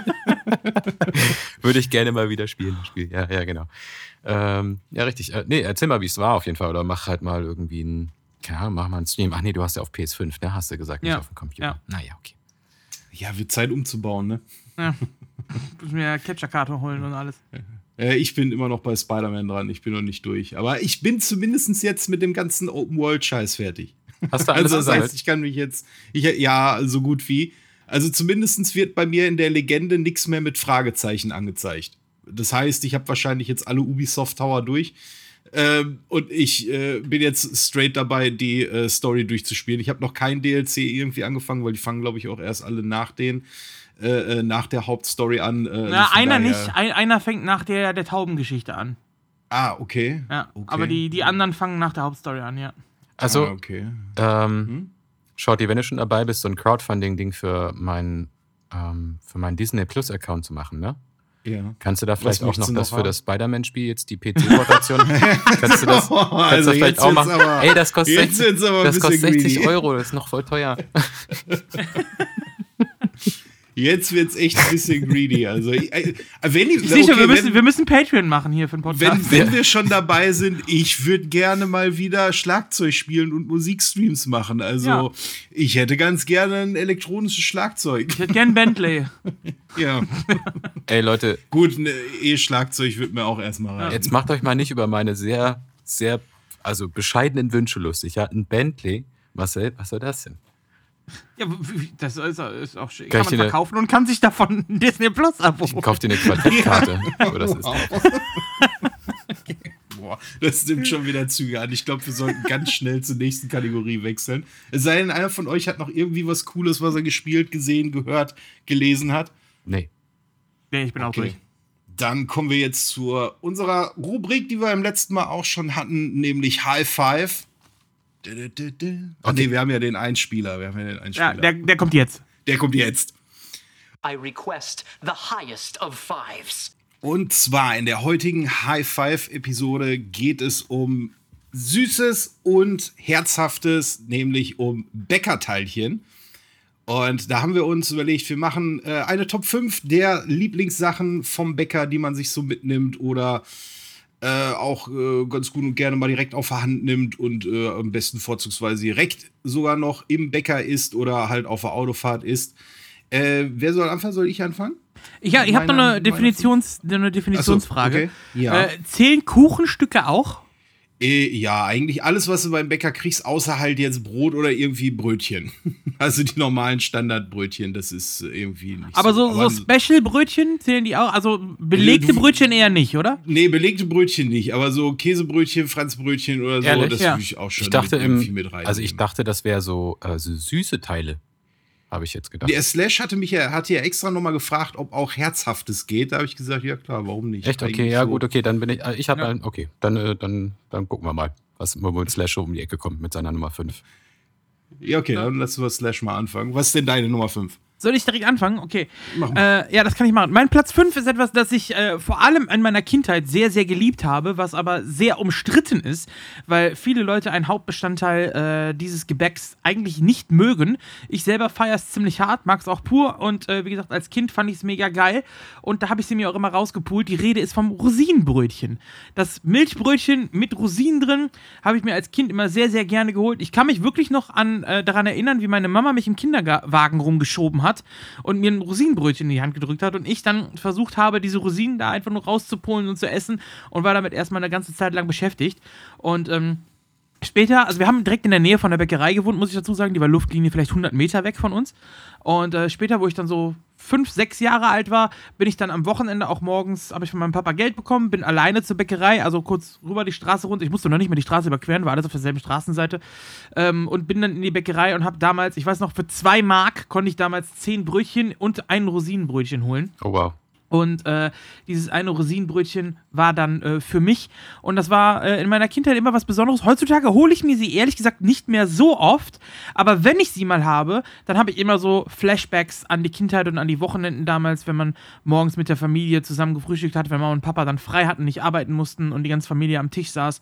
Und äh, das fand ich immer sehr schön. Und da hatte ich dann immer mein Rosinenbrötchen. Und deswegen ist das Rosinenbrötchen bei mir auf der 5. Danke, Slash. Ich verstehe den Hate gegen Rosinen irgendwie auch nicht. Ich mag die auch unheimlich gerne. Deswegen danke. Ähm, ja, Tamtam, was, was, was hast du auf Platz 5? Äh, auf Platz 5 ist bei mir ganz klassisch der Berliner. Ähm, und zwar im Speziellen der Berliner Bei mir auch. mit. ja, okay, dann haben wir ja unsere beiden jeweiligen Platz 5. Nee, Be- Berliner vor allem ganz speziell mit Pflaumenmus. Ähm, Ah, okay. so, also jetzt nicht irgendwie Marmelade, also nicht irgendwelche Erdbeermarmelade, nicht irgendwas Aprikosenmäßiges, nein, nein, nein. Also ganz klassisch schon diese, ähm, dieser Pflaumenmus da drin und auch nicht mit dem äh, Puderzucker, sondern noch bitte mit dem Puder, äh, mit dem Zuckerguss. Ich weiß nicht, warum, oder noch schlimmer, hier diese, einfach dieser kristalline Zucker oben drauf, das ist ja noch schlimmer. Äh, nee, einfach wirklich der Berliner mit dem Zuckerguss und Pflaumenmus drin. Das ist, ähm, das ist wirklich immer eine ganz schöne Gaumenfreude. Ich weiß nicht, warum Leute da lieber Puderzucker nehmen, das, wie ein Bäcker das überhaupt einfallen kann oder ein Konditor. Ja. Also ich muss sagen, mir ist die Glasur irgendwie eigentlich relativ egal. Ich finde einfach nur Berliner. Ich kenne keinen, der das nicht isst. So Berliner kannst du mitnehmen, irgendwie, wenn du jetzt, weiß ich nicht, wenn du irgendwie eingeladen bist oder Pen and Paper Abend ist oder so und du gehst noch irgendwie beim Bäcker vorbei und der hat gerade frische Berliner, dann denkst du dir, ach, nimmst du mal so fünf, sechs, sieben, acht Stück, von mir aus auch zehn, keine ganze Wagenladung voll mit. Ja. Die stellst du dann auf den Tisch und die gehen halt einfach weg. Ja. Die gehen halt einfach weg. Da freut sich jeder dr- drüber. Das ist jetzt nichts Außergewöhnliches irgendwie. Aber ich, ich kenne keinen, der nicht an einem Berliner vorbeigeht und sich denkt, ach, da nehme ich jetzt mal einen vom Teller runter. Ja, Also ich, ich komme hier aus, aus dem Rheinland, Liebelein, ne? weißt du Bescheid? Und bei uns ist in Berliner ist so ganz typisch für Karneval. Also gerade an Karneval wird das sehr häufig gegessen und dann auch mit verschiedensten Füllungen. An Karneval auch sehr beliebt mit Eierlikörfüllung. oh, das kann ich mir auch gut vorstellen. Das schmeckt auch pervers geil, muss ich zugeben. Kennt ihr den, kennt ihr den Silvesterbrauch mit den Dingern? Oh, Nee. Nein? nee. Also ich bin ja in Niedersachsen groß geworden und in Niedersachsen ist es so, an Silvester, wenn es dann einen Berg von Berlinern gibt, dann gibt es immer ein gewisses Restrisiko, wenn man sich einen nimmt. Und In Ah, einem da ist, ist ist, er mit, mit- dem Senf? ja, genau. In einem Also ist ich- der das Senf. ist böse. Ich kenne, ich weiß, dass man die auch mit Senf ess, äh, essen kann, das weiß ich, also dass, dass es die mit Senf gibt. Ja. Äh, aber diesen Zusammenhang, so dass es die eine Niete ist, das, das wusste ich nicht. Doch, doch, das Äh, ist halt so, ja. Aber äh, interessant, dass du äh, jetzt eher, ich, ich dachte, im Norden nennt man die eher Krapfen. Nö, das hat mit Norden erstmal nichts zu tun. Ähm, ich kenne äh, den Begriff auch, allerdings eher so aus, ähm, aus Baden-Württemberg oder Bayern eher. Ich würde es jetzt eher in den Süden verorten, dass sie da Krapfen sagen. Ah, okay. Äh, nö, und, und in Berlin selber sagt man auch Krapfen, glaube ich, ne? nee, da sagt man man dann Pfannkuchen. Pfannkuchen? Ach, stimmt, das ist mal Pfannkuchen. Weil ja, die okay. Berliner alle einen an der Pfanne haben. Ja, also ich weiß noch, also meine Oma, die ist in Bayern geboren und aufgewachsen, die hat immer Krapfen genannt. So. Okay. Ja, also. Aber es sollte klar sein, was gemeint ist. ja, auf jeden Ja, Fall. äh, gut, dann äh, haben wir de- dein, deinen Platz 5 ja quasi schon abgehandelt, Shorty, oder? Ist mit abgehandelt, jo. Dann äh, sag mal deinen Platz 4 dann. Ja, mein Platz 4 ist äh, auch ein Klassiker, der ähm, eigentlich in jeder Bäckerei vorhanden ist, der aber irgendwie in jeder Bäckerei immer ein wenig anders schmeckt, finde ich. Äh, gut, es trifft auf viele Sachen zu, aber bei dem ist es speziell, vor allem die Größe ist auch sehr variierend, finde ich, je nachdem in welcher Bäckerei oder in welcher Kette oder so man ist. Ähm, ich rede vom Käsebrötchen, also nicht das Brötchen mit Käse, sondern wirklich das Brötchen mit Käse überbacken. ja. Ähm, was ich äh, sehr hart feier. Und äh, vor allem das Geilste an diesem Käsebrötchen ist ja dann so, wenn diese Kruste am Rand noch so übersteht. Absolut, Das ist, absolut. das ist ja mit Abstand das Geilste an diesem Ding. Und ähm, ich habe jetzt, letzte Woche, habe ich äh, gesehen, dass ein Bäcker hier bei uns wirklich diese überstehenden Teile einzeln verkauft. Du kannst eine kleine Schachtel holen, da sind dann so sieben, acht Stücke wo drin, die jeweils so fünf, sechs Zentimeter groß sind. Und du kriegst dann quasi so Käseplättchen, die du einzeln kaufen kannst. Also anscheinend erkennen die Leute langsam, dass das das Geilste am Brötchen ist und Obwohl, verkaufen Das den ist, ja, das ist ja mega. Da, Ja. Weil das könnte ich mir richtig gut so bei einer Serie zum Durchbingen irgendwie als Snack so. Das Ja. ist ja mega geil. Genau, Ja. das habe ich jetzt das erste Mal auch gesehen. Äh, fand ich sehr interessant. Und zwar, es war so eine, wie wenn du, ich sag mal, zu so einem Feinkostladen gehst und die Oliven oder so holst. Kennst du diese durchsichtigen Plastikdinger? Die dann so Ja, einen ja. Deckel drauf. Ja, in so einem Ding drin waren dann halt die Käsekrusten Geil. drin. Das ist ja ein Träumchen. Wo ist der? Boah, da muss ich, glaube ich, mir Äh, irgendwann der vorbeifahren. war in, in Bonn. Es war, war in Bonn, also in der Nähe von der Uniklinik, da arbeite ich ja. Da ist ein Bäcker und der hat die einzelnen, Verk- die standen auf der Theke oben drauf. Die konnte man da ja, soll holen. er mal gleich die ganze, ganzen Anhänger voll machen. Ja. ja, gut, aber Ja, Lifehack, Leute, ihr könnt euch einfach auch ein paar Scheiben Käse in den Ofen legen, ne? Ja, aber das schmeckt nicht so. Es Nicht? schmeckt nicht so Ist geil. nicht so das? Nee, Nee. irgendwie überhaupt nicht. Gar Also nicht. es schmeckt auch, aber nicht so. Aber was Das für ein Käse ich weiß schmeckt, nicht, wie sie es machen. was für ein Käse packen die denn dann da drauf? Ich habe keine Ahnung. Das wahrscheinlich Ich ist glaube, äh, das ist nicht mal chemische. Scheiße. Wahrscheinlich, Ja. das Ding hat noch nie eine Kuh gesehen, wahrscheinlich. wahrscheinlich ist da keine Milch drin und nichts, aber es schmeckt einfach. Ja, ist Und lecker. ähm, ja, was ich dann besonders mag, ist natürlich, das Käsebrötchen an sich ist natürlich lecker, aber man kann es ja auch noch belegen. Das kommt ja noch dazu. Ja. Also man kann es ja dann nochmal extra machen. Und ich mache dann gerne Frischkäse und Jalapenos noch drauf aufs Käsebrötchen. Oh, und dann. Boah, noch mehr Ja. Käse. Ja, ja, es gibt ja so zu viel Käse habe ich ja noch nie gehört. Ja. gut, das ist genauso wie hier Mozzarella-Sticks, ne? Weil das ist ja Fett in Fett frittiert. Ja, das gibt ja nichts Geileres, ne? Genau. Also Käsebrötchen bei mir mein Platz 4. Okay, Tamtam, was ist dein Platz 4? Ähm, ja, mein Platz 4 ist, äh, das sollte eigentlich auch jeder kennen. Ähm, ich, ich glaube, es gibt auch wirklich in jeder Bäckerei das Ding. Also der Frankfurter Kranz. Kennt ihr das? Ähm, ja, habe ich schon öfter, also den, vom Namen her ja, aber ich habe jetzt kein Bild im Kopf. Da muss ich jetzt auch mal eben kurz googeln. Also, Gehört habe ich das schon. Es ist ein. Kranz. Man stelle sich einen Kranz vor und der hat auch ein Loch in der Mitte. Ah ja, ja. Nicht? Und das- Ist ja Ja, ein ja. Kuchen ist das ja, ne? Das ist ein Ja. Kuchen im Prinzip, ja. Äh, ist jetzt nichts, was man alleine isst, deswegen, ähm, aber ist jetzt auch keine Oh ja, Platte. also. Äh, Ja, okay, gut, Schotti. Ich weiß jetzt nicht, was du so Mach alles, weiter. was du so alles zu Hause isst, keine Ahnung. Sch- Schotti isst den auch nicht ganz, der macht das wie im Comic, der schneidet sich so ein Stück raus und nimmt den Rest. Shorty, das nächste Mal, bevor du dir einen Frankfurter Kranz für dich alleine kaufst, ähm, das, ist, das kostet wahrscheinlich ungefähr so viel wie so ein Disney Plus Monatsabo. Also denk nochmal drüber nach, bevor du das machst. Ich, ich mache eine GoFundMe eben auf. ähm, genau, also meine Nummer vier, weil ähm, der, hat auch mal so Mandelsplitter drauf und natürlich auch meinen geliebten Zuckerguss und hier und da vielleicht auch mal ein paar Rosinchen, je nachdem, wie, äh, wie verrückt der Bäcker da gerade ist.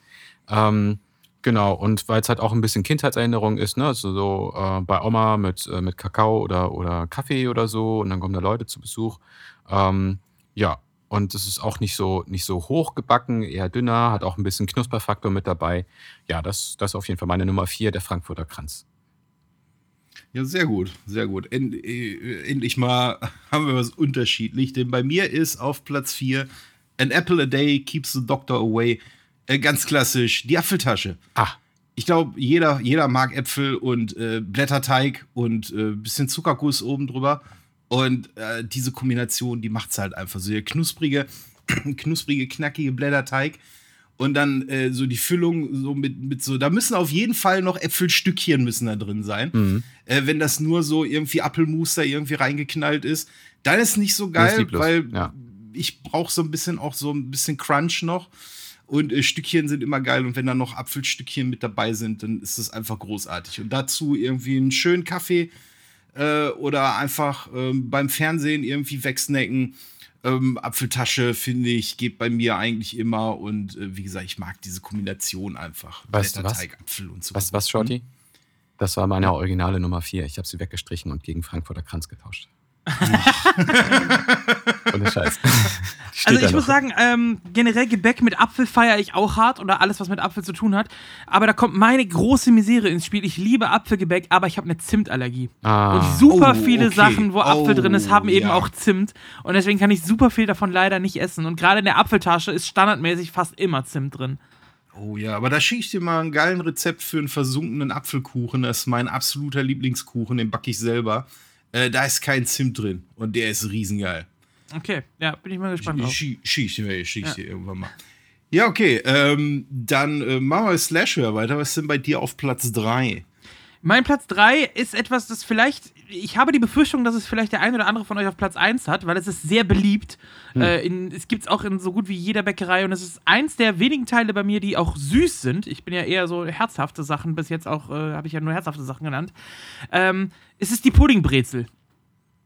Wo dann der schöne Vanillepudding quasi die Hohlräume der Brezel ausfüllt und es eben auch auch Zuckerguss drüber und so. Und das ist eben auch was, was ich vor allem in der Kindheit häufiger hatte. Dann so eine halbe habe ich dann halt immer bekommen, weil die ganze habe ich nicht geschafft. Ähm, und ähm, ja, auch so ein, ich glaube, mit Vanillepudding machst du auch nicht viel falsch. Also, das sind so, die Basics treffen aufeinander. Die Brezelform, die jeder kennt und viele mögen. Der Zuckerguss über dem Gebäckstück, den eigentlich jeder mag, plus die Basic Vanille äh, mittendrin. Der, also, da ist eigentlich nichts, was, was, was keiner mag oder so. Das sind so die, die einfachen Sachen, einfach kombiniert zu etwas Großem Ganzen, was ziemlich lecker ist. Gute Wahl. Gebe ich, dir- geb ich dir recht. Ich finde nur, ich, ich war auch am überlegen, ob ich die Puddingbrezel äh, oder das Puddingplätzchen mit reinnehmen soll. Ich finde einfach nur, man kann es nicht überall essen, weil ähm, ich finde, für mich zu so einem Puddingplätzchen oder zum Puddingbrezel muss diese Ratio zwischen ähm, Teig und Pudding muss stimmen. Äh, weil es gibt viele Bäcker, da ist mir der Puddinganteil zu groß. Und es gibt äh, äh, andere Bäckereien, da ist mir der, der Teiganteil Ja. zu groß. Äh, und das irgendwie so auszubalancieren, für meinen Geschmack auf jeden Fall, ist, ist, ist schwierig. Aber es ist ganz knapp bei mir rausgeflogen, das, das, das Puddingplätzchen. Deswegen. Es, ist, es ist auch schwierig auf der Hand zu essen, muss man sagen. Ne? Das ist eher was, was, man, auch, ja. was man sich auf den Teller legt und mit der Gabel isst oder so, weil auf der Hand, weil es klebt danach alles. Der, der Pudding ist halt nicht stabil. Wenn du einmal reinbeißt, verliert es komplett seine Struktur. Und äh, den Rest kannst du dann vom T-Shirt runterlutschen, so ungefähr. Das ist halt ein Nachteil davon, ja. Ja, ist immer ein bisschen Sauerei auf jeden Fall. Also das heißt, Schotti, wenn du dir so ein Ding kaufst, dann ist das eher so ein Vertrauensbeweis an deinen, an deinen Bäcker oder Konditor der Wahl. Ja, ja, also ich sag mal, wie gesagt, ich, ich hab's eigentlich nur bei einem, wo ich dann sehe, und der hat's wirklich nicht oft, deswegen freue ich mich dann immer, wenn er Puddingplätzchen hat, weil ich esse es nur bei dem einen Bäcker, weil der es für mich schafft, halt diese, diese perfekte äh, Ratio zu, hinzukriegen zwischen den einzelnen Komponenten, deswegen. Aber äh, wie gesagt, ich war auch am überlegen, ob ich es mit reinnehmen soll, aber es ist bei mir ganz knapp dann, dann leider rausgeflogen. Okay, äh, Tamta, was ist bei dir auf Platz 3? Bei mir auf Platz 3 ist auch ein absolutes Basic Backteil ähm, oder Teilchen. Es ist ähm, eine frische, ähm, ich würde sagen, ah, wie nennen wir das? Also so ein Streuselteilchen. Also das, meistens ist es rund. Oh ja. Hm. Ne? Und Mhm. ganz frische Streusel da oben drauf.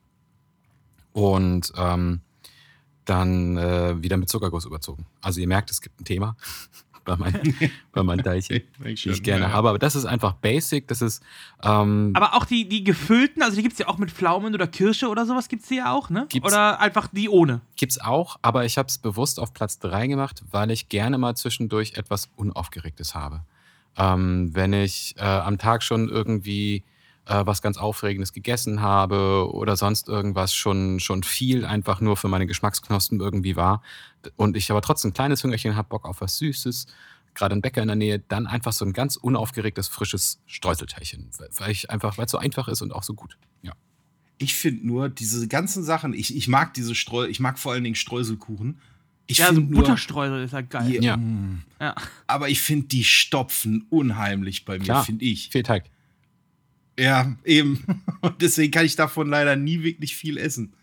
Weil da esse ich dann ein halbes Teilchen und denke mir, oh, Ja, aber das ist ja das Geile an diesen Streuseln. Die sind ja so, so halbgar irgendwie. Ne? Also wir Mhm. naschen ja alle irgendwie gerne mal von Teig, wenn irgendwie da gebacken wird und so, obwohl es auch nicht so gut ist. Aber und das gibt einem so ein bisschen so das erlaubte Teigklauen, so ein bisschen. ja, gut, das stimmt, absolut. Ja, okay. Ähm, mein Platz 3 ist auch, bei mir ist es, was bei dir der Zuckerguss ist, ist bei mir der Blätterteig. Mag halt einfach Blätterteig. Ja. Aber bei dem ist auch Zuckerguss drauf und in Kombination mit einem äh, äh, mit einer Zutat, die wir wahrscheinlich alle lieben, nämlich Schokolade, ist bei mir auf Platz 3 die Schweineohren. Ja. Ah, wo ja. oben, Die dürfen nicht wo fehlen. oben Schokolade, dann äh, das Ganze ist natürlich eine Blätterteig in so einem in so einem Herzform. Äh, obendrauf äh, obere Anteil Schokolade und unten Zuckerguss. Kannst du schön die Schokolade irgendwie wegknabbern. Es gibt natürlich auch Perverse, die das andersrum essen, die zuerst den Zuckerguss irgendwie essen, sodass sie dann am Ende dann das Schokoladenstückchen haben. Und dann die Finger in der Schokolade oder was?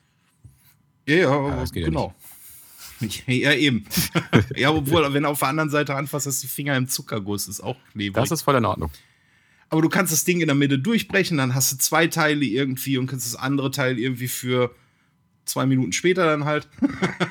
Ist aber auch sehr viel Und, knuspriger, äh, ne? Ist ja eher wie ein Keks eigentlich, oder? Ja, Als- also mir, mir sind die so zu trocken, so beim Bäcker. Also wenn ich die zu Hause mit einem Glas Milch habe oder so, dann okay.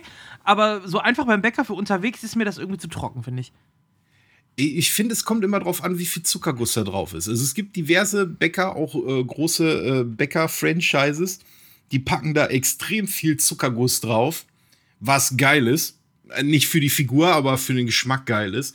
Und dann finde ich, sind die auch nicht so trocken. Es gibt auch äh, von einer äh, bekannten äh, äh, Bäcker-Franchise gibt es auch Schweineohren nur mit Zuckerguss, ohne Schokolade.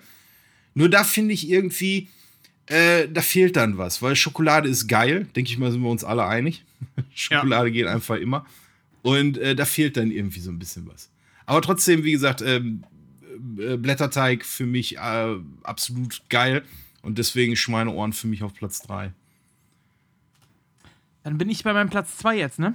Jo, hau raus, Pastor Klaus. Ja, mein Platz 2, ich habe mir jetzt, mich jetzt mal erdreistet, äh, den Platz 2 quasi zusammenzufassen. Es sind eigentlich mehrere Varianten, wobei es da nur immer eine andere Form ist. Aber äh, das, was man isst, ist eigentlich immer dasselbe. Deswegen habe ich das jetzt zusammengefasst in einem. Äh, der Siegeszug und vielleicht die größte Errungenschaft der Deutschen nach dem Bier, weltweit bekannt. Und äh, ich glaube, Deutschland ist auch dafür bekannt. Auf Platz 2 ist bei mir so Laugengebäck. Ich habe das mal so zusammengefasst. Also egal ob Laugenstange oder Brezel, das ist ja dann nur die Form, die anders ist. Ähm, ist bei mir Platz 2. Geht immer. Äh, kann man sich gerne holen. Ich bin eher ein Verfechter der Stange, äh, wenn ich jetzt zum Bäcker gehe, weil ich finde, die kann man auch ganz gut dippen zu Hause. Dann auch wieder so vielleicht mit Frischkäse oder einfach nur mit, mit salziger Butter oder so. Oder belegen? Ähm, viel besser. Oder belegen kann man sie kann man es auch viel besser als ein Brezel, genau. Ähm, jetzt so unterwegs, wenn ich es auf der Hand esse, dann eher die Brezel, muss ich sagen. Mhm. Ist einfach auch mehr dran und so. Und natürlich das Upgrade gibt es natürlich dafür ne, mit Käse überbackte Laugenstange. Ja, oh, das Ne? ist geil, das Das ist großartig. Das alles ist das Upgrade. überbacken. Ja, klar. Das ist das Upgrade, was es dazu noch. Das ist übrigens der einzige Nachteil von Bier. Man kann es nicht mit Käse überbacken. Ähm, aber ja, Das, äh, übrigens. das gilt es noch zu beweisen. Apropos Bier, Oh äh, auch sehr gut. So ein schönes Bier mit einer Brezel dazu äh, Ja. ist wunderbar. Und vor allem auch so ein Katerfrühstück. Bier, äh, eine Brezel schön mit dem Salz drauf und so. Klappt immer. Du kriegst es überall. Also bei sämtlichen Konzerten. In, also ich war jetzt zweimal schon in New York. Da kriegst du auch in, in sämtlichen. Äh, bei sämtlichen Events und auf der Straße und überall kriegst du Brezel und Laugengebäck und, und alles Mögliche. Und ähm, Jan Böhmermann hat schon einen Song drüber geschrieben über Laugengebäck und äh, er hatte recht. Es ist einfach, äh, ist einfach du, geil. kriegst du aber nicht überall in der gleichbleibenden Quali, ne? Also da gibt es Nee, auch stimmt. regionale Unterschiede. Ja. Ja, und auch, also in den USA kann ich ja dazu sagen, da kriegst du auch so Brezeln, die so. Also es heißt, es wäre ein Laugenbrezel, aber es schmeckt wie eine Salzstange. Hm, okay. Weil Also es ist so richtig ist. hart dann auch. Ja. ja es ist, ja. Da gibt es auch unterschiedliche Vorlieben, ne? Also ich persönlich bin für die softe Variante, Ja, ich auch. so, aber da gibt es auch welche, die mögen das auch, wenn sie ein bisschen härter sind. Ich glaube auch so vor allem so, hm, nee, wo habe ich denn mal eine gegessen? Ja, aber da kann ich ja gleich eine Salzstange nehmen. Ja, aber hat auch seine Anhänger auf jeden Fall. Ja, So. okay. Und äh, wenn du dann jetzt in irgendeinem äh, 0815 Bug Factory oder sonst wo bist, dann, also da kaufe ich mir dann lieber keine, bevor ich mir ein Laugengebäck hole. Da, da ganz ehrlich kaufe ich mir die lieber die tiefgefrorenen irgendwie aus dem Supermarkt und back mir die selber noch zu Hause auf Ja. äh, und nimm die dann irgendwie mit oder so. Also die, die, diese Bäckerketten, wo du dir selber aus Ja. diesen Boxen was rausholen kannst und so, da ist das Laugengebäck echt nicht geil. Das stimmt. Ansonsten, Also du musst das schon richtig von, von einem Bäcker holen, der die selber, äh, der die selber backt. Dann sind die richtig gut. Ja. genau, ansonsten halt ähm, hier dieser, dieser Brezel-Verkaufsstand, der sich so ziemlich an jedem Bahnhof in Deutschland befindet. ja. Ähm, tatsächlich ähm, sehr stabile Brezeln, ähm, auch mit schönen Varianten, wie also entweder Standard so mit Salz oder gibt es ja auch mit Kürbiskernen zum Beispiel obendrauf, finde ich ganz geil.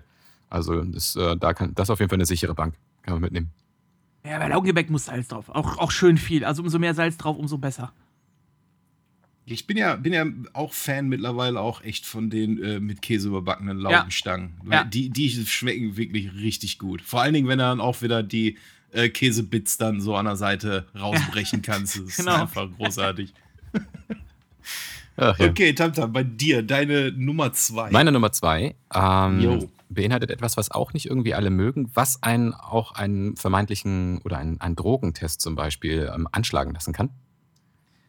Ist zum Beispiel. Hat, hatte ich schon, schon mehrfach. Also ich bin Hattest du bin schon? ja Krankenpfleger, wir machen schon, also nicht, dass ich positiv getestet worden bin, sondern wir machen ja ähm, Drogenscreenings teilweise bei den äh, Patienten, die wir kriegen. Also je nachdem, wenn es begründet ist natürlich, nicht einfach so. Und äh, wir hatten schon äh, ab und zu die Fälle, dass die ausgeschlagen haben auf Kokain aufgrund dessen, was du jetzt gleich sagst, ja. okay, also dann weißt du ja schon, was ich, was ich sage. Was habe ich denn? Was habe ich denn auf der Nummer zwei, Marcel? Ja, au- auf jeden Fall was mit Mohn. Ja, das auf jeden Fall. Und zwar in dem Sinne die Mohnschnecke. Ähm, ich mag das einfach.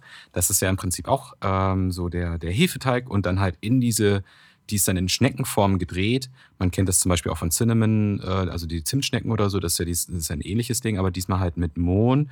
Und ähm, da kann dann wahlweise zum Beispiel noch so ein paar Mandelsplitter mit dabei, ähm, wenn man das will. Also die ganzen Spirenzien, die sich da so ein, so ein Konditor dann ausdenkt. Und natürlich, was auch wieder nicht fehlen darf, ist, Jungs, Zuckerguss. Zuckerguss, ganz genau. Der, Zuckerdu der Zuckerguss darf auch nicht fehlen und von mir ist auch ein paar Rosinen drin oder so. Ähm, das ist halt äh, das. Vielleicht sollten wir mal ich gucken, ob es einen Bäcker gibt, der wie, wie diese Käsestücke, die die einzeln verkauft, der Zuckerguss einzeln verkauft für, für. Der, der Typ wäre mein Held. Der könnte, da komme ich vorbei und dann krieg okay, auf jeden Fall, da bin ich immer. Da hat er auf jeden Fall einen Ja, gut, Kunden. aber ist, ist, ist Zuckerguss nicht einfach ähm, äh, hier Pu- Puderzucker mit, mit, in mit Wasser, ja, so ein ja. bisschen auf- Genau, und wer, ja. und wer Okay. es richtig gut drauf hat, der macht auch noch ein paar Tropfen Zitrone mit rein. Hm. Genau, also das war meine Nummer zwei. Ja, bei mir auf der Nummer zwei ist auch eine Schnecke. Und ich habe mich ja vorhin als äh, Rosinen-Fan geoutet. Äh, deswegen ist bei mir auf Platz zwei die Rosinenschnecke. Ähm, auch zu Unrecht verteufelt, wie ich finde. Ich mag einfach Rosinen. Ähm, schon als kleines Kind habe ich immer gerne, ich habe äh, früher als Kind habe ich zum Beispiel Rosi äh, Rosinenschnecke auf einer ganz bestimmten Art gegessen. Ich habe die nämlich zuerst ausgerollt und habe die dann wie so eine Spaghetti äh, äh, haben so, so, so reingemummelt. Mai heute nicht mehr. Heute wird einfach nur stumpf reingebissen. Als, als Kind hat man echt so weirde, weirde Angewohnheiten, Sachen zu essen, ne? In Ja. Fall, ja.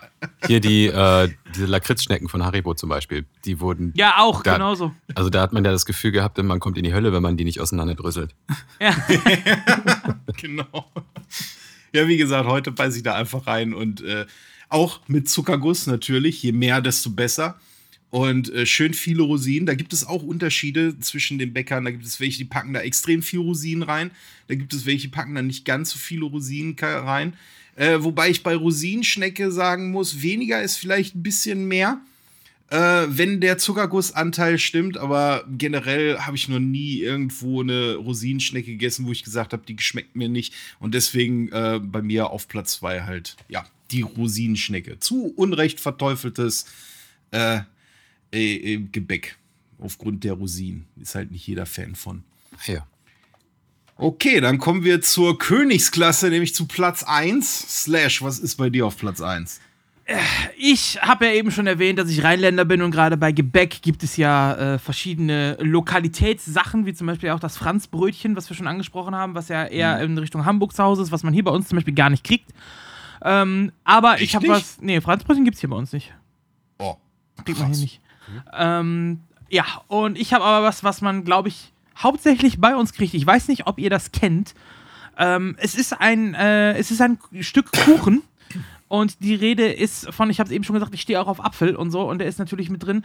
Es ist ein rheinischer Apfelkuchen und der heißt Apfelriemchen. Ich weiß nicht, ob man das bei euch kennt, aber das ist so typisch rheinländisch. Das ist im Prinzip eine Mischung zwischen dem amerikanischen Apple Pie, also dieser wirklich mit einem, der so einen Deckel drüber hat und wo dann da drin Apfelmusfüllung ist. ah, aha. So ähnlich ist der. Nur der hat halt eben, der ist halt nicht geschlossen, sondern da ist ein Gitter drüber. Also so äh, Gitternetz aus, aus Gebäck eben ist da drüber. Gefüllt eben mit Apfelmus äh, und Vanillepudding ist da mit drin. Das ist eine Mischung aus Apfelmus und Vanillepudding. Auch einer der wenigen Apfelsachen, die, eben, die es eben ohne Zimt gibt. Und auf diesem Gitter ist dann eben der beliebte Zuckerguss und zusätzlich äh, kommt, dann, äh, kommt dann da auch noch äh, Zucker dr drüber. Und zwar die, die großen Stücke, die grobkörnigen Zuckerstücke, die da drauf Oh sind. Gott. Die, äh, ja, das haut ganz gut rein und ähm, ich, ich liebe es. Vor allem den selbstgemachten von meiner Oma, das ist der beste. Das klingt, also habe ich noch nie gehört, die Variante. Also gedeckter Apfelkuchen, safe, ja. Äh, aber Ja. das, die Variante und auch noch mit Vanillepudding und so, so eine Mischung. Genau. Wow, okay. Ähm, Also das schön warm, frisch aus dem Ofen mit, ne, mit so einer Kugel Vanilleeis wird mit Sicherheit so Ja, wahrscheinlich auch ja, wird's, sein. wird's auch, äh, wird auch teilweise so serviert mit einer Kugel Vanilleeis. Gibt's durchaus Geil. auch, ja. kann ich denn bitte einmal bestellen? Ich kann dir die zum, zum Ah, Rara Land kann ich dir gerne was mitbringen, wenn du möchtest. Wenn du, wenn du jetzt ernsthaft, wenn du den organisieren kannst, ein Stück Ja. davon, nimm mit, Alter, auf jeden. Hab ich Bock. Ja, mach. Also bei- hier im, im Also hier Köln-Bonner Raum, so Rheinland, kriegt man das eigentlich in, in jeder Bäckerei hier. Also jede Bäckerei, die auch Kuchen anbietet, hat eigentlich auch Apfelriemchen hier. Ja, her damit. Ja. Und das ist auf jeden Fall schon seit Ewigkeiten mein Platz 1. Okay, der nächste Platz 1. Tamtam, was ist bei dir auf Platz 1? Ja, mein nächster Platz 1 ist ähm, das so ziemlich unaufgeregteste Gebäckteil auf dieser ganzen Liste. Ähm, das habe ich, es rührt einfach aus der Kindheit her, das habe ich damals einfach immer so zugesteckt bekommen. Ich habe viele Geschwister, das war das einzige äh, Ding, was ich mal geschenkt bekommen habe, ohne dass es jemand mitbekommen hat. Das durfte ich ganz für mich alleine essen und das war ein Amerikaner. Kennt ihr den Amerikaner? Oh ja. Ja. Ja. Gut. Weil das hat, Sehr viel ja, Zuckerguss. es, genau. Es hat nämlich das, es ist nämlich das Einzige, was er wirklich braucht. Einfach 50% Zuckerguss fertig. Ganz genau. Das, das Allerwichtigste ist einfach, der hat einfach Zuckerguss und ein bisschen Kuchenboden. Und ähm, da war ich einfach sehr glücklich mit. Da bin ich immer noch sehr, sehr glücklich mit. Ich habe letztens wieder einen äh, mir gegönnt, als ich in, jetzt am Wochenende in Berlin war. Äh, da war sogar noch irgendwie so, so ein komisches Verkehrszeichen drauf, ähm, aus, auch aus Zuckerguss. Das ist optional. Ähm, aber ja, so ein richtig schöner, frischer Amerikaner. Generell sollten die Dinger ja sowieso immer frisch sein. Aber ja, damit ähm, kann man mich auch sehr glücklich machen. Meine Nummer eins. Gibt's der aber auch mit Schokolade, ne? Ja, gut, aber dann da kannst du den Tod mitjagen. Ja. Aber kennst du dieses, das Meme, was es zu diesem Gebäck auch gibt? Nein. Wo sie einen Marsriegel hingelegt haben, darauf einen Amerikaner gelegt haben und dann behauptet, der erste Amerikaner ist auf dem, Mo auf dem Mars gelandet? Boah, Das ist schon jetzt sehr möchte ich schlecht. dir gerade eine Ohrfeige geben. Also, okay, ja, also, man kann sich ja unterhalten. Ne? Also sollte derjenige, der den Witz gemacht hat, irgendwie eine Nackenklatsche bekommen oder derjenige, der es auch tatsächlich nacherzählt. So, mal gucken. Ey, der- ich Also- fand den voll auf meinem Niveau. Ja, Ich esse ich ess Amerikaner ja ganz gerne mit Kakao. Also so mit so einem Zum schönen, mit so einem Glas Kakao. Ja, zum reintunken, genau. Weil ich Ja, finde, bei Fall den. Amerikanern ist mir, ist mir ab und zu immer der Boden ein bisschen trocken. Und deswegen brauche ich da so ein bisschen Tunke bei. Und bevor ich da Salsa nehme, nehme ich lieber, nehme ich lieber ein bisschen Kakao oder so. Ich sehe gerade, die gibt es auch halb und halb. Also halb mit, äh, äh, mit Zuckerguss, halb mit Schoko. Ja, ist auch- Das ist ja das- der original äh, Ja. amerikanische Stil. So werden die ja in Amerika hauptsächlich gegessen. Aber, aber wie heißen die äh, denn da? Die heißen doch da nicht Äh, die heißen da anders. Wahrscheinlich. Warte mal. Äh, heißen da Europäer, heißen die da Ja. wahrscheinlich. Vielleicht äh, Mooncake find oder so. ich jetzt auf die Schnelle wahrscheinlich. Ja, ja, Mooncake kann sein, ja. Vielleicht. Wo wir wieder mit Amerikanern auf dem Mars wären schon fast, ne? So. Ja, ja. Mars ist noch ein bisschen weiter weg. Aber da könnte man sämtliche Memes mitmachen, ne? Einfach so ein Glas Wasser auf den, auf, auf den Marsriegel stellen und sagen, man hat Wasser auf dem Mars gefunden. Sowas zum Geht Beispiel. Ja, ja, ja. Ja. Weil da habe ich nämlich irgendwann vor einem Monat oder zwei mal ein Video gesehen, wo einer das Ding, also so ein Rezeptvideo, und das war äh, auch einer aus den USA und der hat die Dinge halt anders genannt. Und da, als, sie- da dachte ich, Moment, die heißen bei uns Amerikaner. Ja, ich, ich, jetzt nicht also wenn man, drauf. wenn man Mooncake googelt, findet man auf jeden Fall was anderes. Ja, ich habe auch gerade gesehen, das ist tatsächlich irgendwas anderes. Das ist aber auch schwierig rauszufinden, weil wenn du jetzt googelst, wie heißen Amerikaner in Amerika, Ja, genau, Dann- dann- das dann war steht da- auch ein Fehler. dann steht da Steve und John steht dann da. ist, Ja, äh, vielleicht heißen die ja. Die Schokoladenseite ist Steve und die Zuckergussseite ist John. ja. So, wir, wir beschließen das jetzt einfach. Ich meine, hallo, wir sind das Pack. Wir Ja, können einfach genau, auch mal Sachen richtig. beschließen hier. So nämlich. Ja, genau. Wir nennen Wir machen jetzt so. unseren eigenen Dialekt. Richtig. ja, okay. Ähm, noch einer was zu Amerikaner? Oder? Nee. Äh, dann mache ich mal meine Platz 1. Ja, ich habe ja schon gesagt, Blätterteig geil, Schokolade geil und zu Schokolade passt am besten Kirsche und deswegen für mich auf Platz 1 die klassische Kirschtasche, weil ich mag einfach Kirschen ähm, alleine schon, weil ich früher als Kind, mein Opa, der hatte so einen Kirschbaum und da gab es immer frische Kirschen dann vom Kirschbaum gepflückt. Und deswegen esse ich, mümmel ich mir auch immer ganz gerne im Sommer immer so ein bisschen ein paar Kirschen irgendwie rein. Ist so ziemlich gesunder Snack, wenn man mal jetzt nicht unbedingt irgendwie Berliner oder äh, die Knusperreste vom Käsebrötchen irgendwie in sich reinschaufeln möchte. Äh, dann doch lieber äh, Kirschen. Oder halt eine Kirschtasche, weil wenn die Kirschen alleine so gut und gesund sind, dann kann eine Kirschtasche natürlich nicht verkehrt sein. Aber auch die Variante mit Blätterteig dann? Ja, ja, die mit Blätterteig. okay. Genau. Das sieht dann so aus wie so ein Blätterteigbrötchen und dann ist dann so ein bisschen Sch- äh, Zuckerguss und äh, äh, Schoko oben drauf. Ja. Also bei diesen Taschen, die finde ich ja auch ganz gut. Wie gesagt, ich muss immer gucken, weil häufig ist das Zimt mit drin, dann kann ich die nicht essen. Ähm, aber gerade bei diesen Taschen finde ich das immer super wichtig, dass die warm sind. Ja, So, dann schmecken Ja. die einfach viel, viel geiler, als wenn die schon so abgekühlt sind. Also das ist ein großer Faktor bei diesen Taschen, glaube ich, dass man die warm essen sollte. Das ist ja auch so eine Kirschtasche, die kaufst du dir auch nicht irgendwie auf Vorrat, weil ich finde, g- solche Sachen, auch die Apfeltasche, finde ich, kannst du am zweiten Tag nicht mehr essen. Ja. Die schmeckt da nicht, also die schmeckt da irgendwie überhaupt nicht mehr so geil. Am besten ist immer frisch vom Bäcker äh, und dann, sobald du zu Hause bist, äh, rein in die Figur.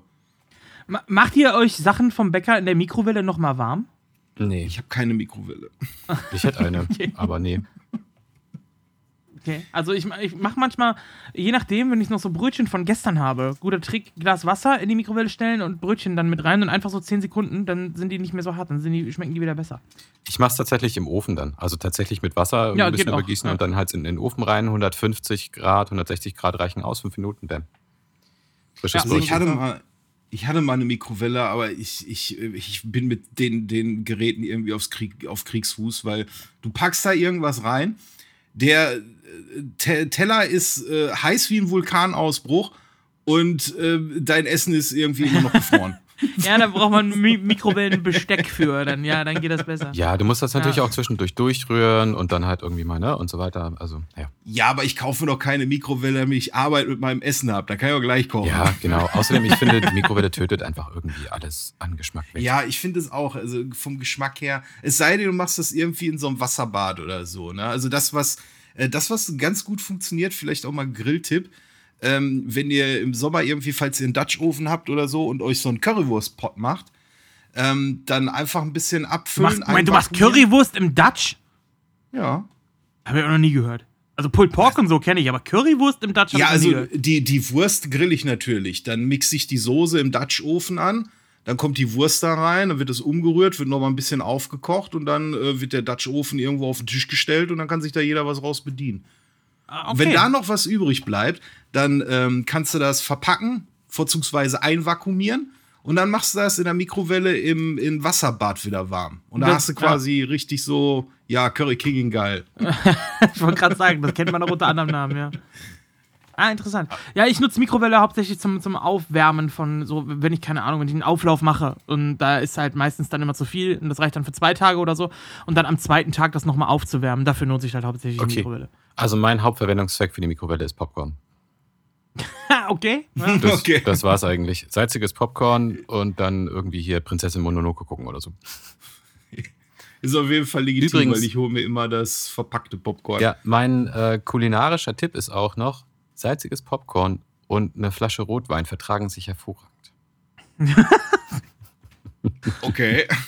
Ich bin kein großer Weinfan.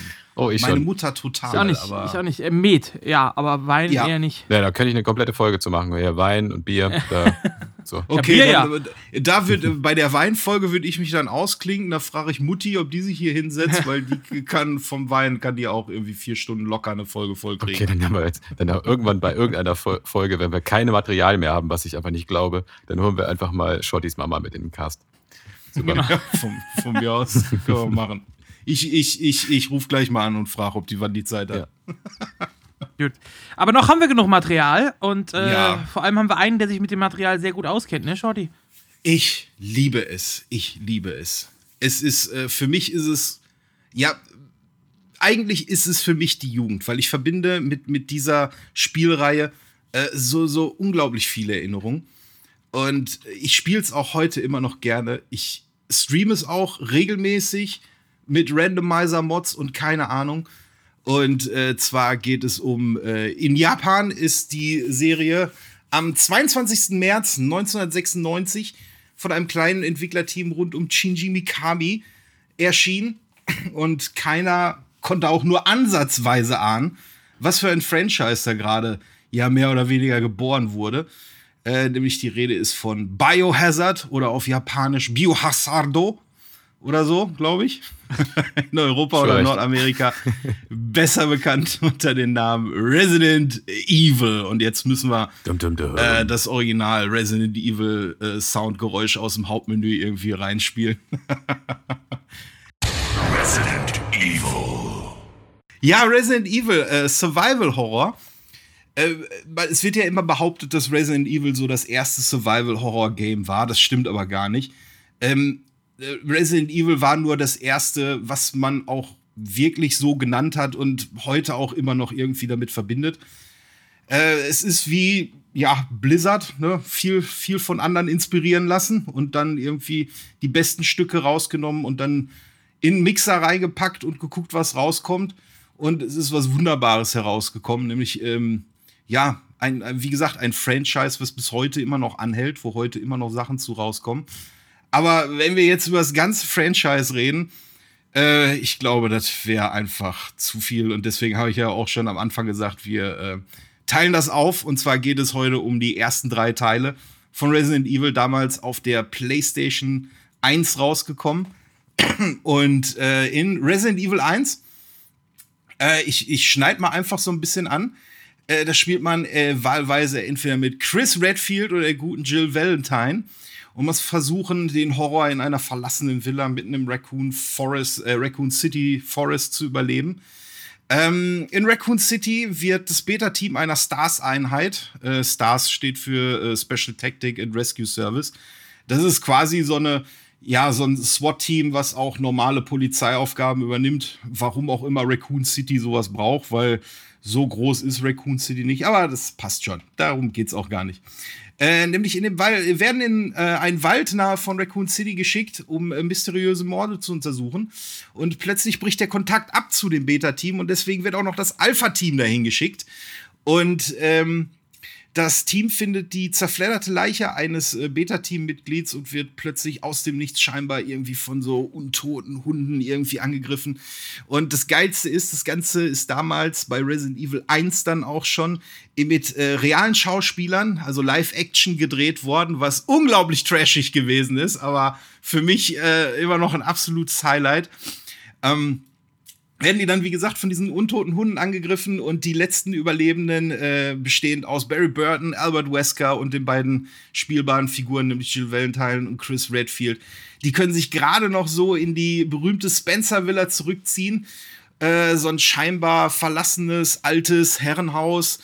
Äh, aber so ganz verlassen ist dieses Herrenhaus nicht, denn da wandeln überall plötzlich Untote rum, nämlich die richtigen Zombies, also so. So menschliche Zombies, Das- oder was? Das, das, was? Mündliche? Menschliche. Menschliche Zombies, ja, ja, genau, Oh ja, richtig. okay. Weil vorhin gab es noch Hunde, Und- schon menschliche Zombies. Okay, krass. Nee, nee, ja, es gibt Hunderer, die nennen sich übrigens Cerberus, Ah, aber ich. dazu vielleicht später ein bisschen mehr. Und ähm, ja, ab da beginnt dann das Spiel, beziehungsweise der Survival-Horror.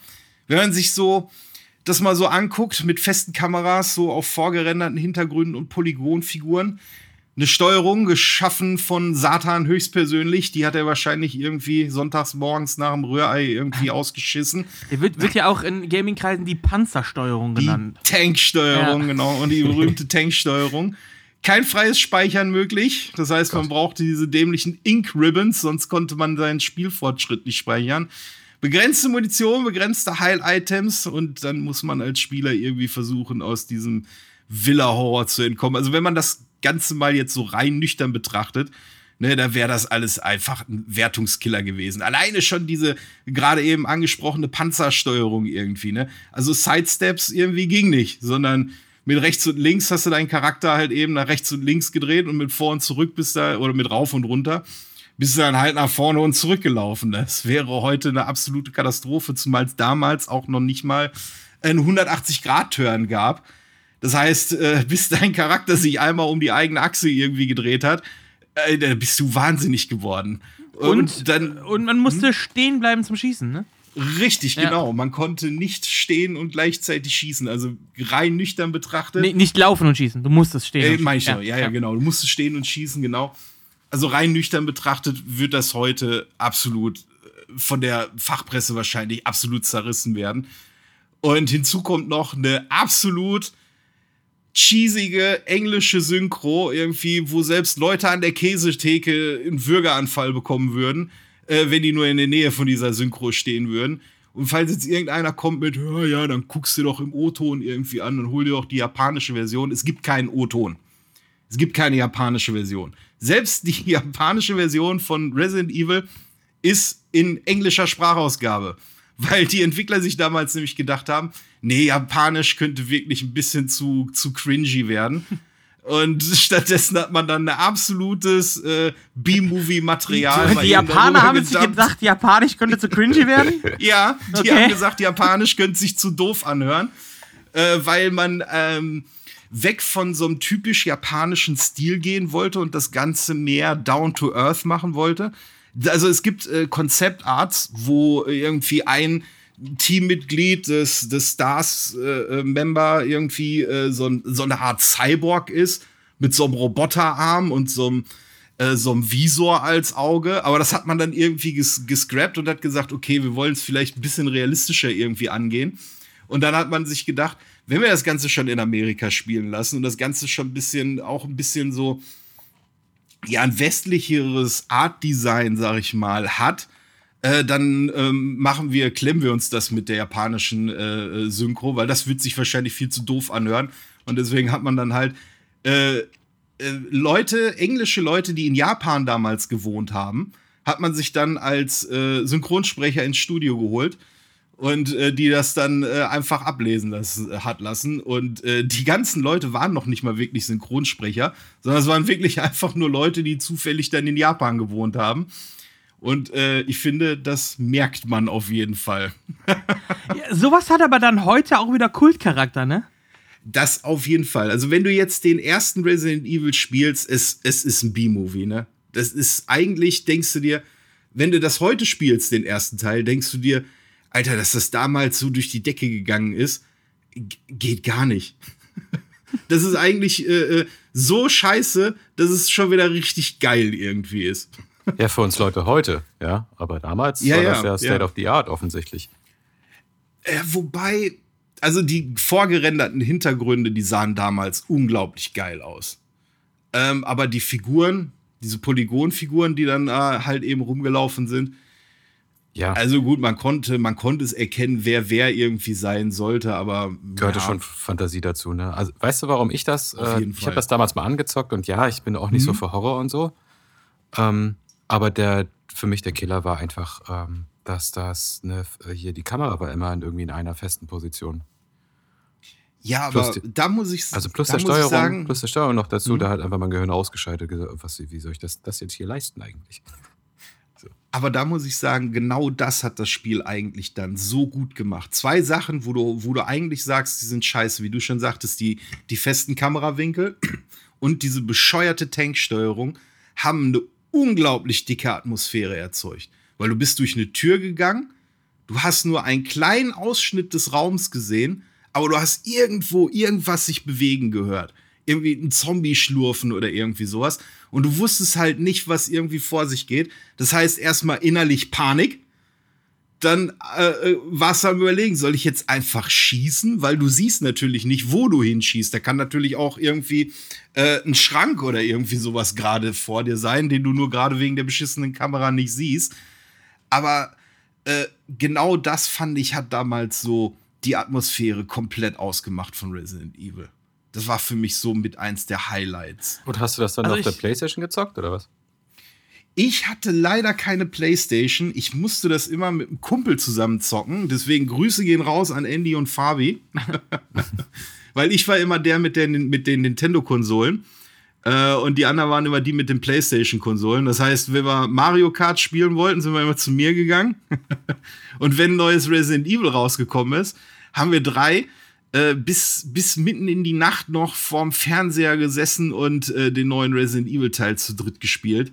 Und äh, das über mehrere Nächte äh, hindurch. Und das war für mich immer so, so das Highlight. Deswegen gucke ich auch immer ganz gerne Let's Plays oder Twitch, weil mich das so an die Zeit von damals erinnert, wo wir drei Ursel äh, auf der Couch sitzen und ein Spielspiel gespielt haben, was eigentlich gar nicht für unsere Altersklasse gedacht gewesen ist.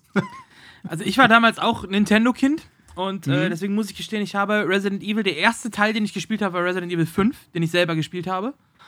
Ähm, habe dann 5, 6, 7, 8 auch alle durch. Habe 1, 2, 3 selber nie gespielt. Ähm, ich kann mich daran erinnern, dass es damals so war in der Schule, dass das Spiel super gehypt war. Ich bin mir nicht sicher, ob es damals indiziert war auch in Deutschland, das weiß ich nicht Es genau. äh, war indiziert, ja. Ja. Und dann, ich weiß doch, dass in der Schule dann PlayStation 1, die war ja dann gechippt und du konntest dir brennen und da ging dann dieses Spiel rum und äh, wir waren auch so im Alter von, ich sag mal, irgendwo zwischen. Wann, wann kam Resident Evil 1 raus? Äh, bei uns auch 96, ja. Ja, da war ich 10, als das rauskam. Also ich muss so 12 oder so gewesen sein.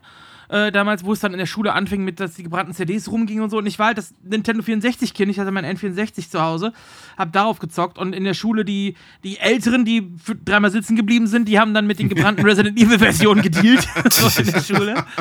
Und äh, darüber hat das einen unheimlichen Hype aufgebaut. So, boah, das ist das verbotene Spiel, das ist so krass. Und damals war es halt so, dass so Horror-Games oder so extreme Games, die gab es halt noch nicht so viele. Es gab Super Mario und Co. Und die ersten richtigen Horrorspiele, das war ja dann so die Welle, die dann erst kam und die dann halt krasser wurde.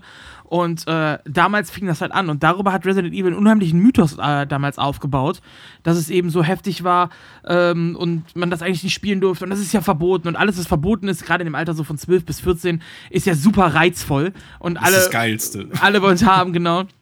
Ich habe dann irgendwann tatsächlich eine Playstation bekommen äh, und habe mir dann auch mal ein Horrorspiel zulegen wollen, habe mich aber damals dann für den ja, Resident Evil Klon entschieden, der auch von Capcom ist, nämlich Dino Crisis. Was Und, auch ein äh, absolut geiles Spiel ist. Der erste zumindest, ja. Und Ja. Äh, den habe ich dann gespielt. Und Resident Evil, klar, man kennt's. Also man kennt die ikonischen Menschen, die du erwähnt hast. Man kennt die erste Szene, wie der Hund durchs Fenster kommt, wo sich alle damals geschockt haben und so. Und ich habe auch mittlerweile diverse äh, Playthroughs mir angeguckt und, und äh, Let's Plays und so gesehen. Also ich weiß grob, worum es geht und auch was in den Teilen passiert. Und auch die ikonischen Figuren kennt man natürlich, wenn wir später zu Teil 3 kommen mit, mit Nemesis und dem Licker und bla bla bla. Das kommt ja alles noch wahrscheinlich. Ähm, die kennt man auch und es gehört einfach zur Popkultur dazu. Also man schnappt immer wieder was auf von Resident Evil. Man weiß auch, dass die Filme alle scheiße sind.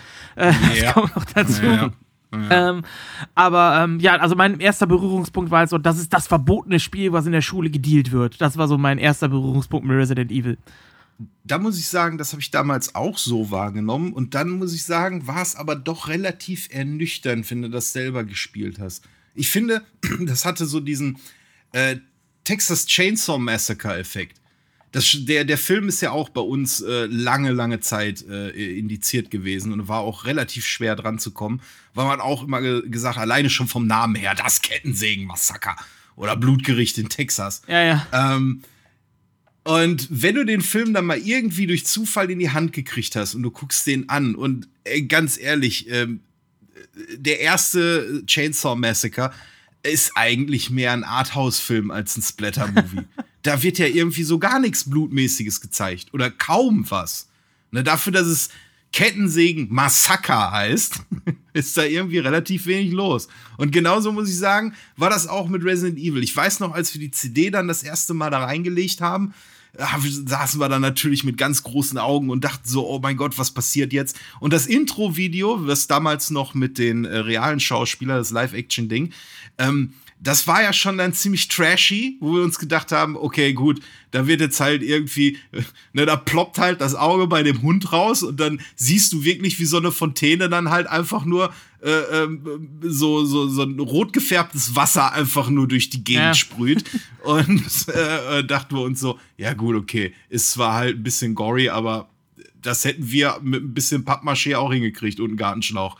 Ähm, und als das Spiel dann losging, äh, war da eigentlich auch gut. Es spritzte ein bisschen Blut, aber irgendwie äh, so, dass, dass, dass da irgendwie jetzt Leichenteile durch die Gegend fliegen und irgendwie Gedärme überall irgendwie an den Wänden rumspratzen, Gehirnsipsch irgendwie auf dem Boden verteilt wird. Äh, nee. Nee, es, War das es war halt kein Splatter, es war Horror. Nee, Wie du schon sagst, genau. du kommst in den Raum, du hörst was, du weißt nicht, was Richtig. passiert und du kriegst Angst. Jo, genau. Und ich finde, das, was Resident Evil damals so super gemacht hat, war, dass es diese Passagen von diesen, von diesem Panik, du wusstest nicht, was passiert, dann kommen irgendwie Zombies, oh scheiße, ich habe nur noch 14 Schuss irgendwie für die, für die, für die Pistole. Äh, äh, ich muss schnell irgendwie weg oder kriege ich den Zombie irgendwie noch hin? Und das Ganze wurde dann immer wieder aufgelockert von so, von so Rätseleinlagen, wobei die Rätsel jetzt aber auch echt kein Hindernis gewesen sind. Aber das waren dann halt meistens irgendwelche Kombinationsrätsel oder so. Äh, aber äh, das hat das Ganze dann immer wieder so aufgelockert und Resident Evil hat es echt gut hingekriegt, äh, so eine Sinuskurve von Spannung und dann erstmal wieder Entspannung hinzukriegen, weil du dann erstmal wieder rumgelaufen bist, hast Sachen eingesammelt, hast irgendwelche Rätsel, irgendwelche Sachen irgendwo dahin gepackt und dahin gepackt oder kombiniert und wieder in deine Truhe geschmissen und so. Und ich finde, das hat äh, Resident Evil damals extrem gut hingekriegt, fand ich. Ja, Äh, ähm, Tamtam, äh, wie, wie stehst du eigentlich so? Du äh, hast ja schon gesagt, du hast äh, Resident Evil so gar keine Berührungspunkte gehabt. Ähm, ja, tatsächlich. Ähm, ich habe das mal ein bisschen gespielt. Ich weiß nicht, wo ich da war. Äh, ich war auch immer das Kind übrigens, der immer genau die Konsole gespielt hat, bei dessen Kumpel er gerade war. Ähm, Okay. so. ähm, weil mein Vater hat das einfach nicht erlaubt. Ich hatte einen Gameboy, Tetris und Mario und so war meins. Aber später ging das dann. Nee, ähm, Resident Evil habe ich irgendwo mal angezockt. Ja, war irgendwie okay. Ich habe noch in Erinnerung, irgendwie, wenn man so in andere Bereiche kam, dann ist da irgendwie so endlos lang immer eine Tür aufgegangen. Das ist so eine Animation davon, irgendwie. Das war lustigerweise die Ladeanimation. Ja, genau. Da, ja, okay. Man war am überlegen, ob man da überhaupt einfach nur Blackscreen. Aber das Problem ist halt, dass man sehr viel rumgerannt ist und auch, Ja. auch sehr oft immer den Raum wechseln musste. Ja. Und da war Blackscreen war scheiße. Ja, genau. Also Resident Evil tatsächlich, also ja klar, ich habe die Filme mit äh, Mila Jovovich gesehen, ähm, aber ich habe es nie gezockt, weil wie gesagt, wir haben das ja, ich habe es ja vorhin schon mal gesagt, so Horror oder so äh, Spiele mit so Jumpscares oder sowas, ähm, das ist äh, nie so wirklich mein, mein Fall gewesen. Ähm, hab mir aber auch schon mal, also ich habe mir schon ein bisschen was dazu angesehen jetzt äh, zu Resident Evil, weil du ja die ganze Zeit davon so geschwärmt hast.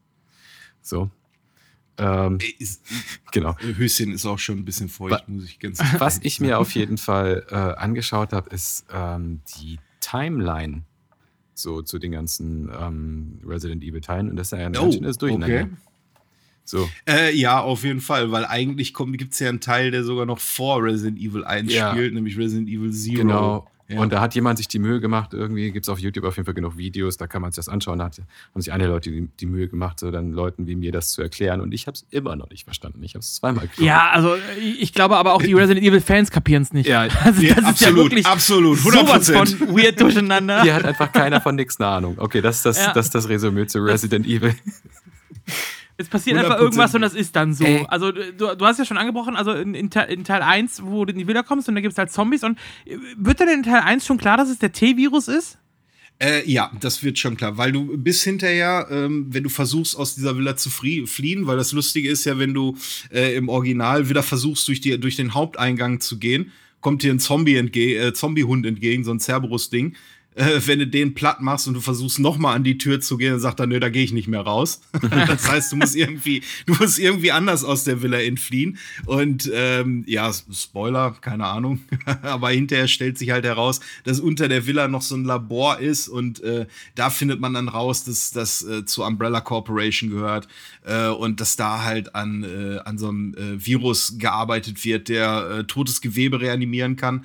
Und äh, da wird dann halt auch am, äh, äh, am ersten Tyrant geforscht, äh, der dann hinterher auch der Endboss des Spiels ist. Äh, da findet man schon eigentlich eine ganze Menge halt raus. Okay. Äh, ist denn, also Umbrella kennt man ja mittlerweile, ist ja auch Popkultur mit übergegangen, Umbrella Corporation und so. Ähm, Rihanna hat auch von gesungen, glaube ich. Oder wer war Ja. das? Beyoncé? ja, genau. ja, richtig. ähm, ist denn die, die, diese Stars-Gruppe, gehört die nicht auch zu Umbrella? Ähm, nein, ähm, da gibt es aber eine Verbindung, denn äh, Albert Wesker arbeitet für Umbrella. Und äh, das Stars-Team ist dahin geschickt worden, um eben diese Biowaffen zu testen. Weil diese, äh, äh, diese Cerberus und äh, hinterher auch die Hunter, die überall dann rumlaufen, die äh, im ersten Teil auf der Playstation noch aussahen, irgendwie wie, äh, ja, aufrecht stehende Frösche mit Klauenhänden irgendwie. Äh, das sind ja Biowaffen gewesen und man wollte die halt testen. Und ähm, das äh, Stars-Team ist größtenteils aus Ex-Militär auch gewesen, die Jungs, die dabei sind. Ich glaube sogar äh, Barry Burton und äh, Chris Redfield haben, glaube ich, beide sogar in der Armee in derselben Einheit gedient. Und man wollte halt testen, wie diese Biowaffen funktionieren. Und deswegen hat man das Beta-Team dahin geschickt und ähm, äh, Albert Wesker kam dann hinterher noch mal mit dem Alpha-Team. Und das findet man ja auch im Laufe der Story dann halt auch raus, dass es in, innerhalb von Stars halt einen Verräter gibt. Und ganz perfide ist, dass es, wenn man, ähm, äh, wenn man Jill Valentine spielt, äh, glaube ich, war das, wenn ich mich noch recht erinnere, dann ähm, hat man erst so das Gefühl, dass es Chris Redfield sogar ist, derjenige, der der Verräter des Stars-Teams ist. Ähm, aber dann hinterher, wenn man beim Tyrant ist, wird dann halt ganz schnell klar, okay, es ist Albert Wesker gewesen. Äh, du hast gerade angesprochen, das war ja auch eine Besonderheit, dass man zwei verschiedene Charaktere spielen konnte und Richtig. das sich dann auch auf die Story bis so ein bisschen ausgewirkt hat, je nachdem, welchen Charakter man gespielt hat, ne? Bei Teil 1 noch nicht ganz so, fand ich. Ähm, du hattest auf jeden Fall, ähm, wenn du die Jill Valentine gespielt hast, war quasi, ja, wir haben dazu immer gesagt, das ist der Easy Mode, weil du zwei Inventarplätze mehr hattest mit Jill, äh, weil Jill von Anfang an unendlich Dietriche hatte. Die konnte also immer äh, die kleinen Schlösser knacken. Ähm, und äh, Jills ja, Kompagnon war halt Barry Burton, der da halt die ganze Zeit immer äh, rumgerannt ist und sie auch aus mehreren brenzlichen Situationen befreit hat. Zum Beispiel äh, die berühmte Szene, äh, wo man an die Schrotflinte drankommt. Ähm, wenn man die Schrotflinte von der Wand nimmt, geht so eine Halterung nach oben und in einem Raum, äh, wenn man dann den Raum wechselt, ist man plötzlich eingeschlossen und so eine Decke kommt von oben runter.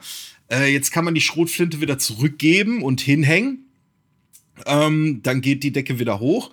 Dann braucht man so eine Schrotflintenattrappe, die man dann austauschen kann. Das braucht man zum Beispiel mit Chris Redfield. Mit Jill kann man das auch machen, aber äh, wenn man mit Jill die Schrotflinte schon vorher holt und dann in dem Raum, wo die Decke von oben runterkommt, einfach stehen bleibt, dann kommt irgendwann Barry und ähm, ja, tritt quasi mehr oder weniger die Tür ein.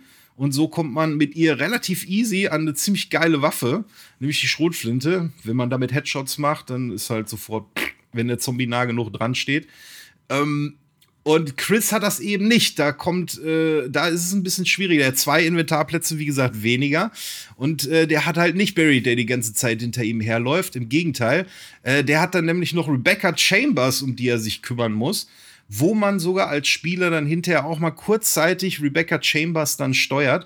Und wenn ich mich recht erinnere, hat die sogar eine ganz schwache Waffe und ganz wenig Munition nur dabei. Und äh, aber so von den Rätseln grob ist das Spiel eigentlich äh, eins zu eins dann mehr oder weniger dasselbe gewesen zwischen den beiden Charakteren. Ja, die, die Rätsel waren ja auch was, was die, die ganze Reihe so betrifft, ne? Also die kommen immer Ähm, wieder, diese Rätsel. Genau, richtig. Also, wie, also zumindest in der, in der ersten Trilogie. Das war das immer so eine schöne Sinuskurve zwischen Action und, äh, und äh, Rätselpassagen. In den hinteren Teilen, so Teil 4, Teil 5, Teil 6, gab es dann eigentlich mehr Action als Rätsel, was mir dann nicht mehr ganz so gut gefallen hat, muss ich ganz ehrlich sagen. Und dann erst so ab Resident Evil 7 ähm, hat sich das dann, hat sich das Ganze für, für mein Spielempfinden dann doch mehr wieder auf so eine richtige Stufe eingependelt, wo man dann halt wieder echte Panikpassagen dann auch hatte, ähm, die dann abgewechselt wurden mit eher ruhigeren Passagen, wo man wirklich wieder erstmal Items sammeln musste, äh, Item, äh, Inventarmanagement betreiben musste und dann halt auch irgendwie das ein oder andere Kombinationsrätsel halt irgendwie äh, lösen muss. Okay, und so in den, ähm, in den ersten drei Teilen, also es gibt ja, soweit ich weiß, immer so ikonische Gegner oder Bosse. Hast du da irgendwelche Lieblings, Lieblingsgegner gehabt oder so? Ja, also ich sag mal, der ikonischste ist wahrscheinlich, den auch jeder kennt, ist der Licker, der das erste Mal in Teil 2 in Erscheinung tritt. Das ist halt, äh, ich glaube, der T-Virus direkt ins Gewebe eingepflanzt und äh, ja, ist eigentlich ein hautloses Ding, wo man eigentlich nur Muskeln sieht. Äh, Das Gehirn liegt auch frei, also ist quasi ja so wie hier äh, äh, hier Rock DJ. Kennt auch einer das Musikvideo, so Ja, sieht das dann Robbie ungefähr Williams, aus. ja. Ja. genau. So sieht das Vieh ungefähr Was, aus. was nur nach 23 Uhr dann komplett laufen durfte, Richtig, das Video. Ja. richtig, genau. Äh, so sah das Vieh dann halt aus, hatte eine extrem lange Zunge, deswegen auch Licker. Und das ist für mich so, Aber er wird im Spiel, wird er so genannt, wird er auch Lika genannt oder ist er von den Fans so genannt worden? ich meine, man nennt ihn auch im Spiel Licker. Ist der Codename von dem. Bin ich mir jetzt aber auch ehrlich gesagt nicht Aber mehr 100% später erst, oder? Nee, relativ früh sogar im zweiten Okay. Teil. Äh, sobald man äh, durch, den langen, durch die lange Halle links, wenn du reinkommst in der Polizeistation, links reingehst, ähm, dann kommt sofort, da liegt ein Polizist. Das, die Szene werde ich auch nie vergessen. Die ist auch im Remake so unglaublich gut umgesetzt worden. Du siehst eine Leiche von einem Polizisten. Ähm, du gehst dahin und ähm, äh, dann startet sofort eine Videosequenz und dann siehst du und dann siehst du halt das Ding dann hinter dir an dieser Decke krabbeln. In, im, Im Remake denkst du, okay, da kommt es jetzt auch, aber kommt es nicht, sondern es kommt äh, 2, 3, 4, 5, 6, 7, 8 Räume weiter, glaube ich. Und äh, trotzdem, aber trotzdem immer noch ikonisch, weil es halt auch eben mit dieser langen Zunge und dann dieser Sabber und es hängt halt von der Decke und äh, großartig. Also da würde ich sagen, das ist so, Also du hast jetzt- so das ikonischste vom Monster. Du hast jetzt gerade schon Teil 2 angesprochen. Wir hatten jetzt die Story von 1 an, wir kurz zusammengefasst. Äh, wie ist denn die Story von 2? Du hast gerade schon gesagt, spielt in der Polizeiwache, also nicht mehr in dieser Menschen, sondern äh, woanders dann, ne? Nee, genau, das spielt ein paar äh, Monate nach dem äh, Raccoon City Forest. Äh, und zwar äh, spielt das dann, ja, eigentlich wurde, es wurde damals so beworben, dass das Spiel in Raccoon City spielt. Äh, vom Prinzip her spielt es aber, glaube ich, 70 Prozent, 75 Prozent in dieser benannten Polizeistation halt eben. Äh, und zwar da geht es dann los, da werden wir äh, Leon fucking S. Kennedy kennenlernen. Für mich so neben Chris Redfield so auch einer der ikonischsten äh, Resident Evil Charaktere. Ist das nicht, ist Ähm, dieser Leon, ist das nicht so irgendwie so der Nick Carter ähm, des Resident Evil? Ähm, von der Frisur würde ich sagen, auf jeden Nee, Fall. den jeder mag. Also ich habe das auch, äh, wie gesagt, ich habe viel dazu Ach so. gelesen oder ähm, mir angeschaut und so irgendwie, ja, ja, der ist total toll, der Charakter. Ja, er ist halt, er ist halt der, der Hauptcharakter in Teil 2, in Teil 4 und äh, in einigen von den Animationsfilmen von Resident Evil. Ja.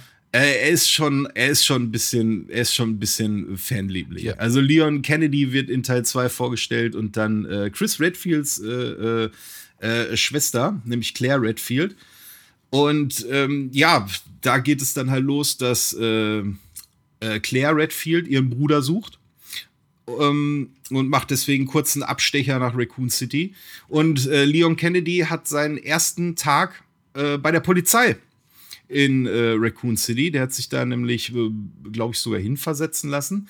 Das Lustige ist, ähm, er wäre normalerweise laut Kanon, wäre er eigentlich einen Tag früher, ähm, hätte er mit der Arbeit anfangen können. Seine Freundin hat ihn aber verlassen, weshalb er äh, einen Abend in der Bar versackt ist und deswegen einen Tag später nach Raccoon City reist, was gut ist, denn wäre er einen Tag vorher da gewesen, hätte er wahrscheinlich, wäre er sofort irgendwie auch wahrscheinlich mitten in der Zombie-Apokalypse ums Leben gekommen. Äh, aber so sieht es dann so aus, dass die beiden Charaktere sich einmal treffen, äh, dann im Intro-Video dann auch direkt getrennt werden und äh, im Spiel dann auch äh, immer wieder zwischendurch mal äh, zueinander finden, aber nie äh, wirklich lange Zeit beieinander bleiben, sondern jeder geht dann irgendwie immer so seine eigenen Wege.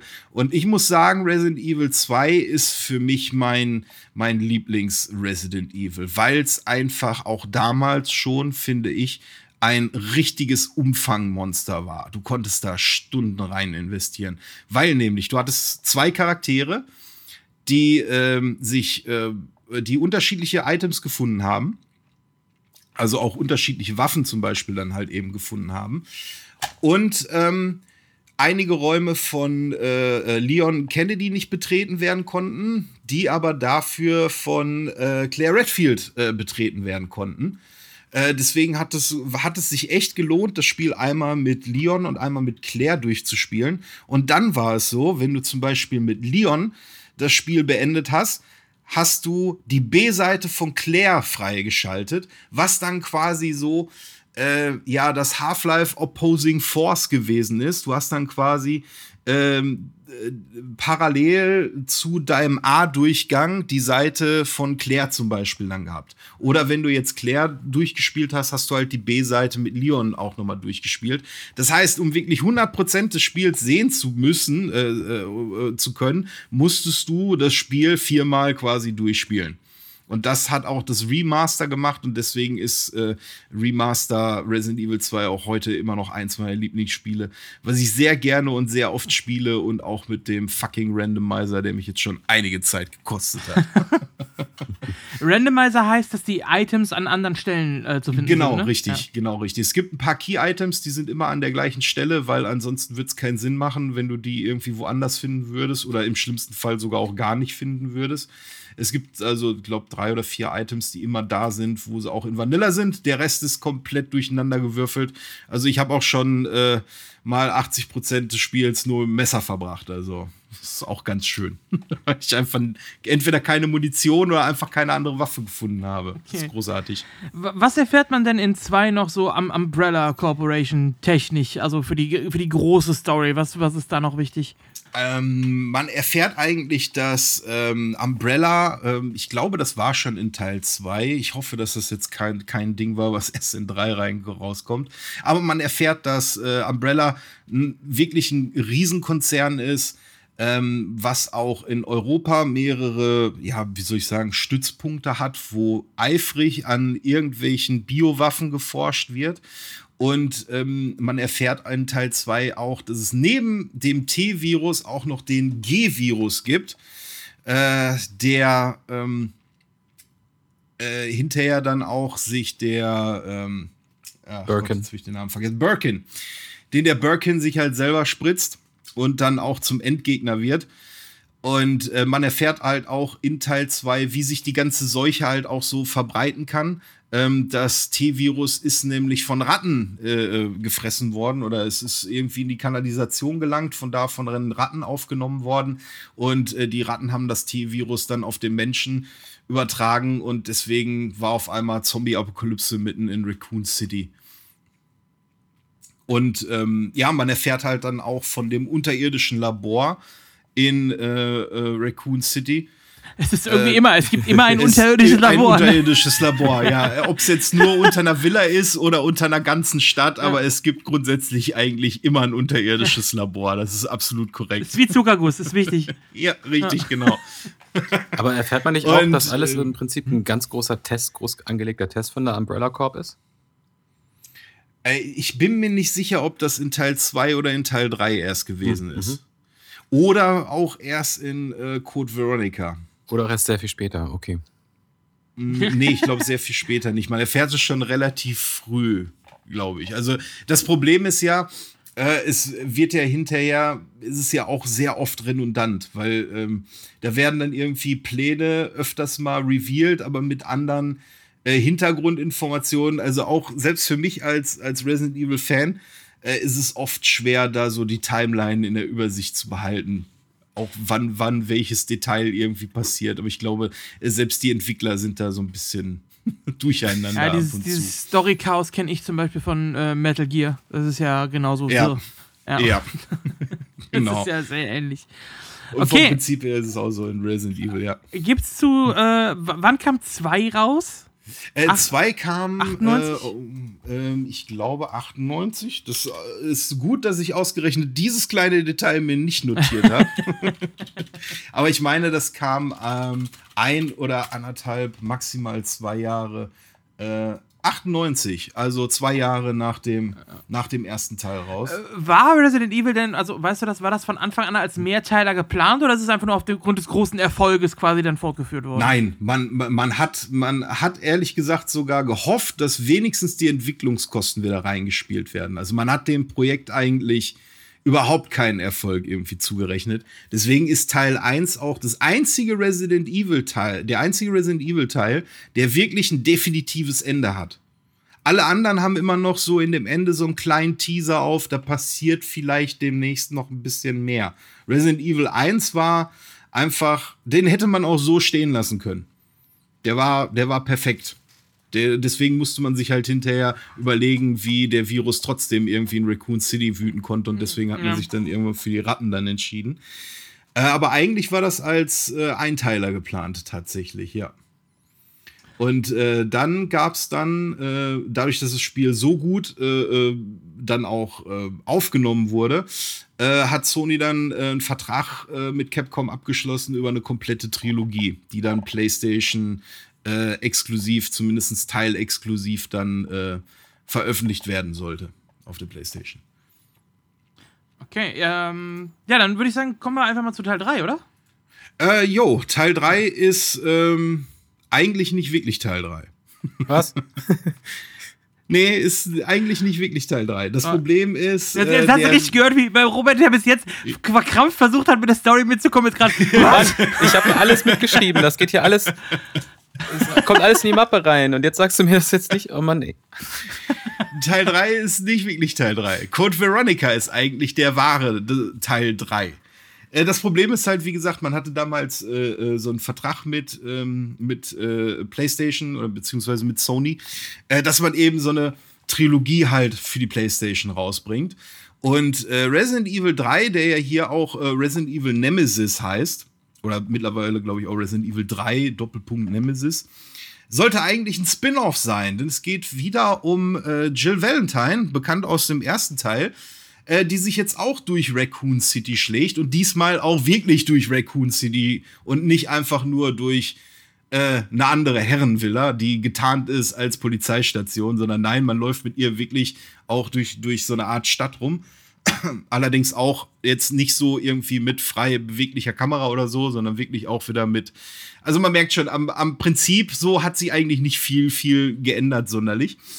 Ähm, es geht halt hauptsächlich darum, dass man mit äh, Jill Valentine aus dieser äh, ja aus Raccoon City halt fliehen muss. Und äh, was besonders verwirrend ist, ist, dass ähm, Resident Evil 3 Nemesis dann äh, Prequel und Sequel zugleich ist. Denn die ersten 50, ich sehe schon, wie, ich höre quasi wie bei Tamtam jetzt alles am Durchrattern Oh, ohne. Witz. Ich, so viele Fragezeichen habe ich gar nicht mehr auf meiner Tastatur übrig. Ähm, die ersten 50% von Resident Evil 3 äh, spielen Vorteil 2. Und äh, dann kommt irgendwann ein Cut in der Geschichte, wo äh, Jill dann auch ohnmächtig äh, wird und man mit einer anderen Person spielt. Ähm, und äh, danach äh, geht's quasi mit ähm, Teil, äh, nach Teil 2 weiter. Und äh, dann geht es einfach nur noch darum, dass äh, Raccoon City halt gepurged werden soll. Und ähm, ich denke mal, wir wissen alle, was das bedeutet. Ne? Völlige, Mächtiger völlige Badabum. Zerstörung. Ja, mächtig Badabum. So ein großer Feuerball, Junge. Und äh, da geht's dann halt hauptsächlich darum, dass man mit Jill Valentine dann aus, ähm, aus äh, Raccoon City flieht. Äh, das Besondere an dem Spiel war, dass man diesen im Titel äh, schon erwähnten Nemesis die ganze Zeit hinter sich her, äh, laufen hat. Nemesis ist quasi so ein äh, weiterentwickelter Tyrant, den man, also quasi den Endboss aus Teil 1, äh, den man dann mit, äh, ja, mit so ein bisschen, bisschen Upgrades versehen hat, wie zum Beispiel einen riesengroßen Raketenwerfer auf dem Rücken, der lustigerweise unendlich Munition hat. Dachte, du sagst was immer. anderes mit so einem riesengroßen. Und dann, oh, jetzt, jetzt. Ah, nee, doch nicht. Was? Wieso? Was? Ja, äh, Also äh, Arm, dachte ich. Achso, ja, ja, das auch. Der hat auch einen sehr großen Arm. und halt eine Metallplatte irgendwie auch am Schädel dran.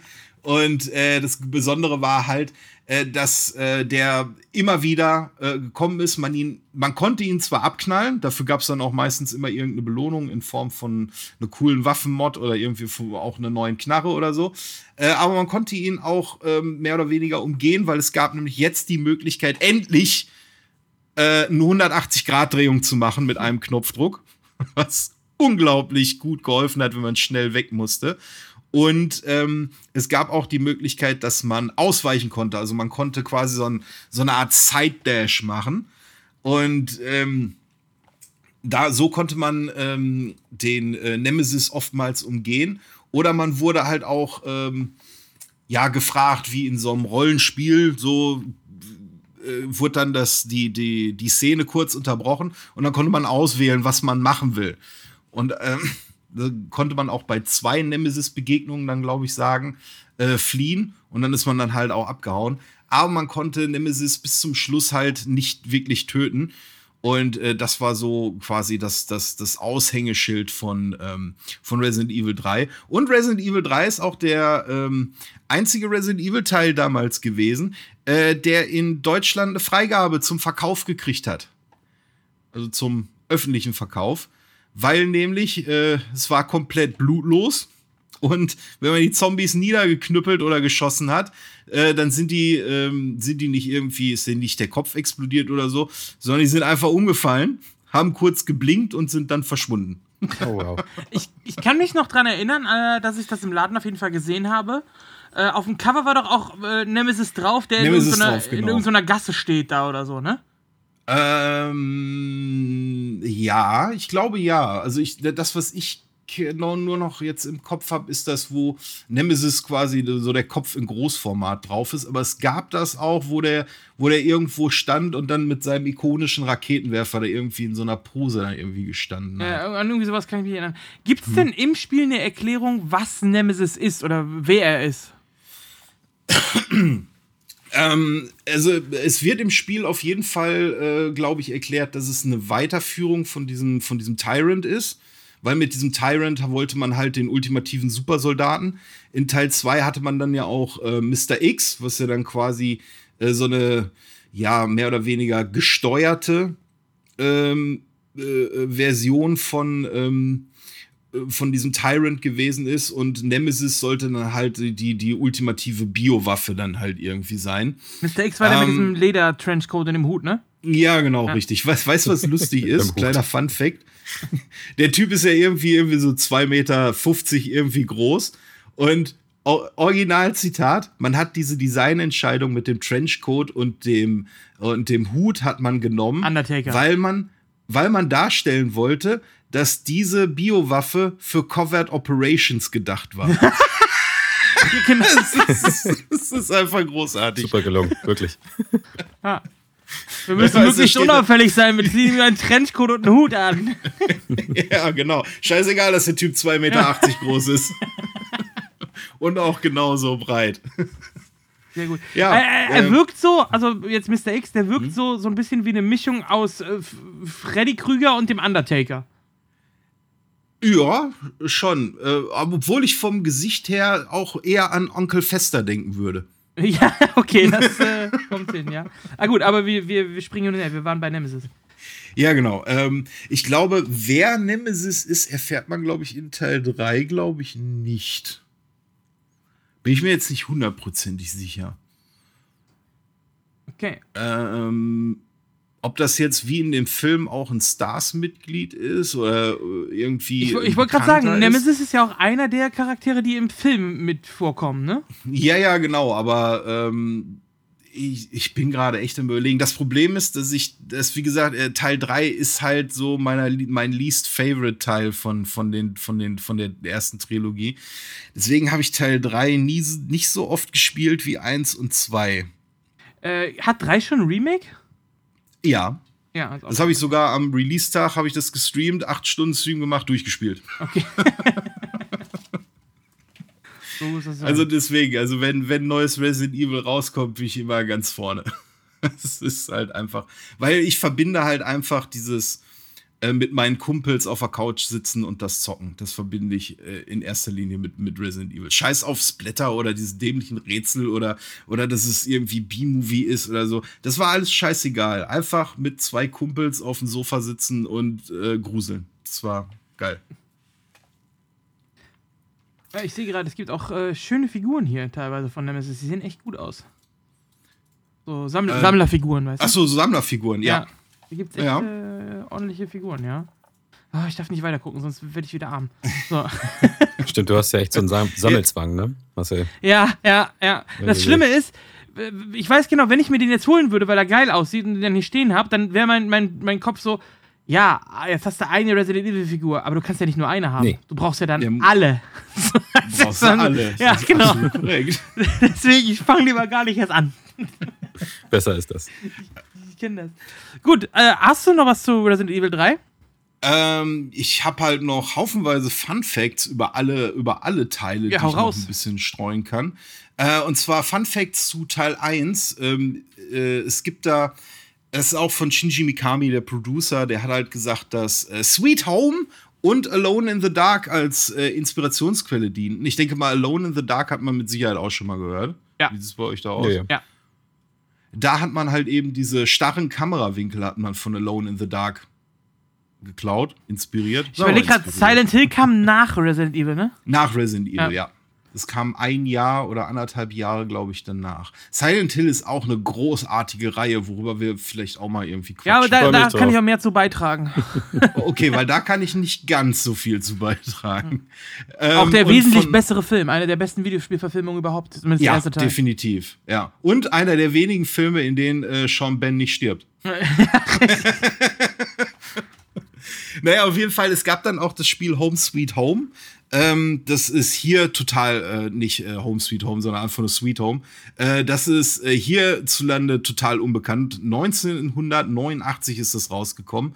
Ähm, da ging es darum, dass man mit einer Gruppe äh, äh, von Leuten, die alle unterschiedliche Fähigkeit haben, äh, in so einer Draufsicht durch so eine Villa gelaufen ist und da Rätsel lösen musste. Und in dieser Villa gab es dann halt so äh, alle möglichen Spuk-Poltergeist-Erscheinungen irgendwie.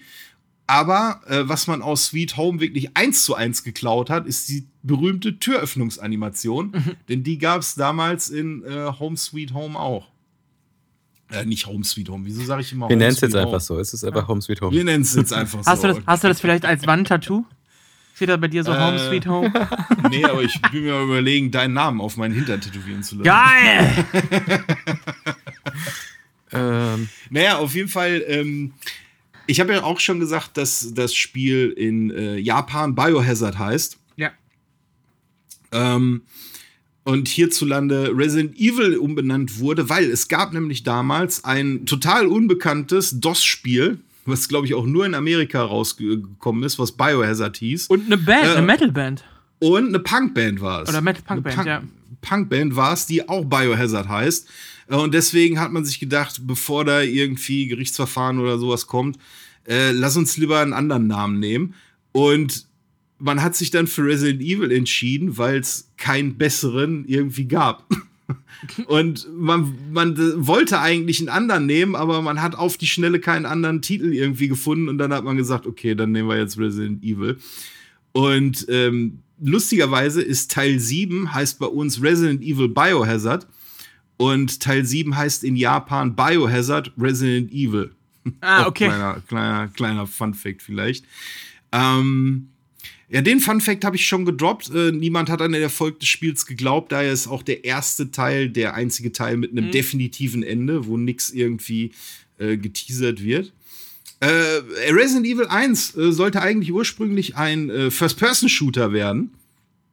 Äh, das hat man aber aufgrund der Speicherlimitierung der PlayStation One dann äh, äh, irgendwann verworfen und es wurde dann später ähm, in einem Lightgun-Spiel äh, realisiert, weil es gab ja, glaube ich, auch drei, drei Lightgun-Spin-Offs, diese Resident Evil Survivor-Dinger. Ja. Äh, gab Hab es dann ich übrigens damals mit einem Kumpel Resident Mhm. Evil Survivor zwei Spieler-Modus eingestellt. Dann aber Mhm. einer, der auf der Couch saß und sich beide Knarren einfach genommen hat. Ja. Und dann schön auf der Stereoanlage The Prodigy laufen lassen mit Smack My Bitch Up. Und dann mit zwei Oh. Knarren vorm Fernseher. Bam, bam, bam, bam, bam.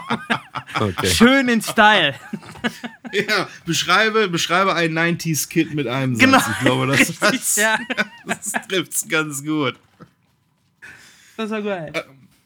Ähm, ja, genau, das zu Teil 1. Dann ein bisschen ein paar Fun Facts äh, zu Teil 2. Und da ist jetzt ein Fun Fact, den wusste ich selber noch nicht. Den habe ich jetzt erst bei der, bei der Recherche noch mal gefunden. Ich wusste gar nicht, dass äh, George Romero, äh, der äh, gute Regisseur, äh, der auch äh, Night of the Living Dead, Dawn of the Dead und Day of the Dead zum Beispiel Ja, und andere, da, da komme da komm ich gleich nochmal drauf, ja. Ja, Okay.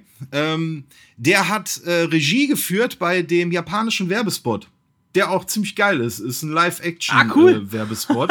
Den habe ich auch gerade das erste Mal gesehen und dachte mir, er ist eigentlich gar nicht mal so ungeil irgendwie. Ich äh, muss mal gucken, ich kann vielleicht auch, können wir vielleicht den Link dazu irgendwie mit in die, in die Beschreibung irgendwie packen, dann äh, Ja, kann kriegen man sich den nochmal angucken. Äh, der ist auf jeden Fall ein Blick wert. Und ähm, dann äh, was ich leider nicht besessen habe, obwohl ich die passende Konsole dazu habe. Äh, Teil 2 ist auch fürs N64 rausgekommen und äh, gilt bis heute als eines der ambitioniertesten Ports äh, von Videospielen, die es jemals gegeben hat. Weil das N64 hatte ja eine Cartridge anstatt äh, eine CD. Und äh, dieses Modul hat halt eben nur 64 MB Speicher. Und wenn man überlegt, dass Resident Evil 2 damals auf zwei CDs zu je 700 MB verkauft wurde, musste man versuchen, diese zweimal 700 MB versuchen, irgendwie auf 64 MB runter zu komprimieren. Und man hat es wirklich geschafft. Das, man hat eine fast 1 zu 1 äh, Version von Resident Evil 2 auf so ein Cartridge-Modul fürs N64 gekriegt. Ich weiß gar nicht, ob das äh, Resident Evil 2 für den N64 hier auch in Deutschland irgendwie zu kriegen war. Ich glaube nicht. Das gab es wahrscheinlich damals nur als Import. Ähm, aber man hat äh, die äh, Türöffnen-Animation hat man drin gelassen, obwohl man eigentlich fürs N64 gar keinen Ladebalken brauchte, weil aufgrund der, der, der Hardware äh, der, des, des Cartridge-Systems gab es beim N64 halt einfach keine, keine äh, Ladescreens. Äh, aber man hat die Animation trotzdem drin gelassen, weil diese bescheuerte Türöffnung-Animation einfach ähm, ja, dazu, ne? ikonisch für Resident Evil ist. Das gehörte genau, das gehörte einfach dazu. Äh, das, was am Aber, meisten aber, Speicher. aber äh, Resident Evil gab es doch erst auf dem Gamecube, oder nicht? Gab es das schon auf dem N64? äh, Resident Evil 2 gab es Ah, für zwei. N64, ja. Zwei, ja. Aber ja, den, genau. den ersten gab es nur als Remake den Gamecube, ne? Äh, der, das äh, zeitexklusiv, ja. Der kam hinterher, gibt's dann, gab's den auch für PC und für PlayStation gab's dann Resident Evil HD Remaster, hieß das dann. Äh, da, das gab es dann, glaube ich, für PlayStation, Xbox und ähm, ja, Steam, also auf äh, PC. Ähm, was allerdings die Version, die GameCube-Version ist, mit höherer Auflösung und, glaube ich, äh, stabileren FPS. Aber den Originalteil 2 gab es dann halt damals fürs N64. Und das meiste hat man eingespart, indem man äh, die äh, Auflösung der Videosequenzen massiv runtergeschraubt hat und von 30 FPS auf 15 FPS Oh äh, runter, runterskaliert hat. Ja, aber dadurch, dass das ähm, N64 relativ leistungsstark gewesen ist, Ja. hat man das irgendwie mit so einem Interlacing-Verfahren oder so dann halt äh, nochmal halt irgendwie stretchen können und glaube ich sogar auch auf 25 FPS dann irgendwie äh, vernünftig irgendwie hingekriegt. Aber äh, gilt äh, aufgrund diese, der Tatsache, dass man halt zweimal 700 MB auf äh, 64 MB irgendwie runterkomprimiert hat, äh, gilt das heute als eins der ambitioniertesten ähm, äh, Videospielports, äh, äh, die es bis jetzt gegeben hat. Ähm, dann noch ein kleiner Fun-Fact. Äh, ein paar Fans haben Fan-Remake erstellt oder erstellen wollen für äh, Teil 2. Und äh, Capcom hat dann die Fans gebeten, damit bitte aufzuhören, weil sie selbst ein Remake entwickeln. Äh, dann haben die äh, Fans gesagt, ja, okay, wollen keinen Stress und so. Äh, dann hören wir auf. Und dann hat Capcom die Entwickler wirklich zu sich eingeladen für ein paar Tage, sodass die Leute, die dieses Fan-Remake erstellt haben auf Basis irgendeiner Unreal Engine, äh, durften dann ihre Ideen mit in dieses Projekt einbinden. Und äh, dann ist das äh, Resident Evil 2 Remake erschienen, was für mich ähm, quasi eine Blaupause ist dafür, wie man ein gutes Remake machen kann. Also das Resident Evil 2 Remake ist ähm, immer noch so mit eins meiner Lieblingsspiele, was ich immer noch gerne spiele. Wann kam das raus, Äh, das und Remake? ist einfach großartig. Das Remake äh, ist noch gar nicht so alt. Wollte gerade sagen, Äh, das letztes Jahr, oder? 2000 letztes Jahr? Nee, nee, nee, nee, das ist ein bisschen, bisschen älter schon. Äh, Resident Evil 2 Remake kam auf jeden Fall in den 2010ern raus. Ähm, Echt? Achso, okay, was habe ich denn da verpasst? Warte mal. äh, warte mal, wo ist denn hier? Wo ist denn hier das Wiki? äh, 2019, genau. Ja, okay, gut, also vor drei Jahren. Ist noch relativ neu und sieht auch, sieht äh, demnach auch geil aus. Ist ein, ist ein komplettes Remake, also kein Remaster. Das Spiel also quasi von null auf dann wieder ähm, äh, äh, entwickelt und man hat sich so extrem gut an die Vorlage gehalten. Man hat aber auch Neues gemacht, sodass Leute, die das, die Resident Evil 2 halt schon damals rauf und runter gespielt haben, äh, trotzdem überrascht ge äh, geworden sind, ohne dass das Original mit Füßen getreten wurde. Und das ist wirklich eine Glanzleistung, muss ich sagen, weil da gibt es auch heute extrem viele gute Beispiele, wie Remakes oder Remaster echt nach hinten äh, gehen können. Und ähm, ja, wie gesagt, Resident Evil Remake. Für mich beste Remake und eine Blaupause, wie man es richtig macht. Zu Teil 3 habe ich gar nicht so viel Trivia gefunden. Ähm, aber die, die, die Trivias habe ich eigentlich vorhin schon gedroppt. Sollte eigentlich ein Spin-off werden. Ne? Der wahre Resident Evil Teil 3 ist Code Veronica. Und äh, es gibt endlich eine 180-Grad-Drehung. äh, mehr Trivia habe ich da äh, irgendwie nicht zusammensuchen können. Aber ja, wie gesagt, Resident Evil für mich so meine, meine Lieblingsreihe, weil ich halt auch auf Horror stehe, weil ich Zombies sehr gerne mag. Und äh, ich habe schon gehört, zu Zombies wollte der Slash noch ein bisschen was erzählen. Ja, du Ein richtig. bisschen, genau. Genau, ich habe da noch so ein paar Fakten und habe mich mal mit dem Thema Zombies ein bisschen beschäftigt. Und äh, während ich das gemacht habe, ist uns auch aufgefallen, dass wir vielleicht auch mal eine komplette Zombie-Folge einfach machen. So How to Survive the Zombie-Apokalypse oder irgendwie sowas. Äh, vielleicht machen wir da was. Deswegen werde ich nicht so speziell drauf eingehen. Aber ich habe mir einige Fakten rausgesucht. Äh, und zwar der Zombie-Mythos generell. Den gibt es schon seit äh, mehreren hunderten Jahren. Also das geht bis ins Mittelalter zurück. Er stammt ursprünglich aus Afrika, ist dann äh, in der Zeit der Sklaverei durch den Sklavenhandel äh, quer über die ganze Welt verteilt worden und hat sich vor allem in Richtung Haiti sehr manifestiert, weil damals der Glaube der, ja, der, des Wiederbelebens dort auf die, diese Voodoo-Kultur getroffen ist und sich das verbunden hat und der ursprüngliche Glaube eine, äh, an Zombies kommt eben daher äh, von dieser Voodoo-Religion, dass man Tote wieder zum Leben erwecken kann, die dann eben Zombies sind. Das ist der Ursprung des Ganzen. 1932 äh, wurde sich das Ganze popkulturell äh, auch vereinlabt. Und zwar kam dort der allererste Film äh, mit, äh, mit Zombies raus namens White Zombie. Der, wie gesagt, 1932 Schwarz-Weiß-Film, also bereits in den 30er Jahren gab es den allerersten Zombie-Film, der da rausgekommen Der konnte ja gar ist. nichts anderes sein als White. Ja, das ist äh, richtig. Aber Schwarz-Weiß wird es auch ein bisschen schwierig. Äh, Ne? Ja. Ich würde aber einhaken, es gab ja also ähm, hier dieses ganze äh, Voodoo, Macumba und so. Ich denke auch gerade wieder an so einen Ärzte-Song. Wenn in der Hölle kein Platz mehr ist, kommen die Toten auf die Erde und dann geht die Gitarre. Ja, das ist aber kein Ärzte-Song, sondern das ist ein Nee. Zitat aus einem Film, weiß, den die weiß, Ärzte in den richtig, Song Aber es reingeschnitten kommt, ja, haben. genau, aber es kommt, in den, es kommt da rein. Nee, was ich meinte, ist auch in der nordischen ähm, Kultur gab es schon ähm, Zombies. Wolltest du die auch noch erwähnen?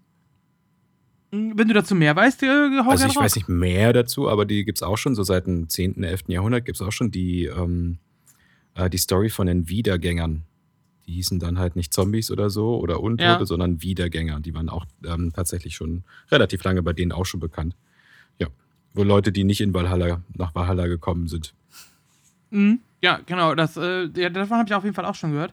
Aber den Zombie, den wir heute, wie wir ihn heute kennen, äh, der ist ursprünglich erfunden worden von George R. Romero. Den hast du ja schon angesprochen mit, Oh, äh, Gott. mit seinen Zombie-Filmen. Der allererste war natürlich Night of the Living Dead, wo es dann rauskam. Später folgten dann noch Dawn of the Dead, Day of the Dead, Land of the Dead, Diary Ja. of the Dead und Survival of the Dead. Ja. Das sind alle Filme von George R. Romero, den du auch erwähnt hast, der auch den äh, Werbespot mitgedreht hat von äh, Resident Evil.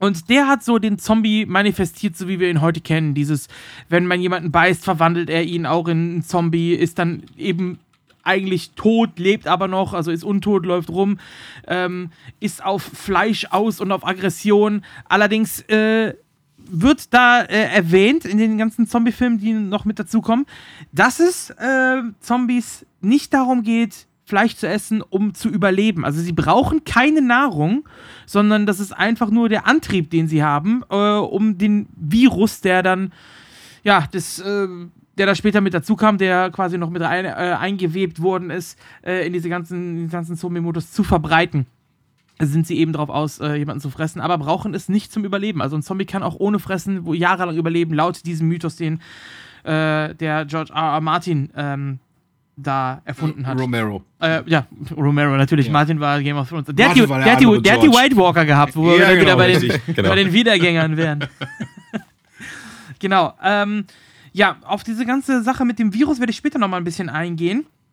Ähm, ich komme jetzt mal zu, zum Thema Zombies im echten Leben. Gibt es sowas wirklich äh, oder hat man sich damit beschäftigt? Die Antwort ist ja, denn äh, zum Beispiel hat eine Studie in äh, Ottawa in Kanada, die hat ausgerechnet, wie ein Zombie-Apokalypse oder wie eine Zombie-Apokalypse, wenn der Ausbruch denn äh, entsteht, wirklich ablaufen würde und ob es überhaupt eine Chance geben würde, diese zu einzudämmen.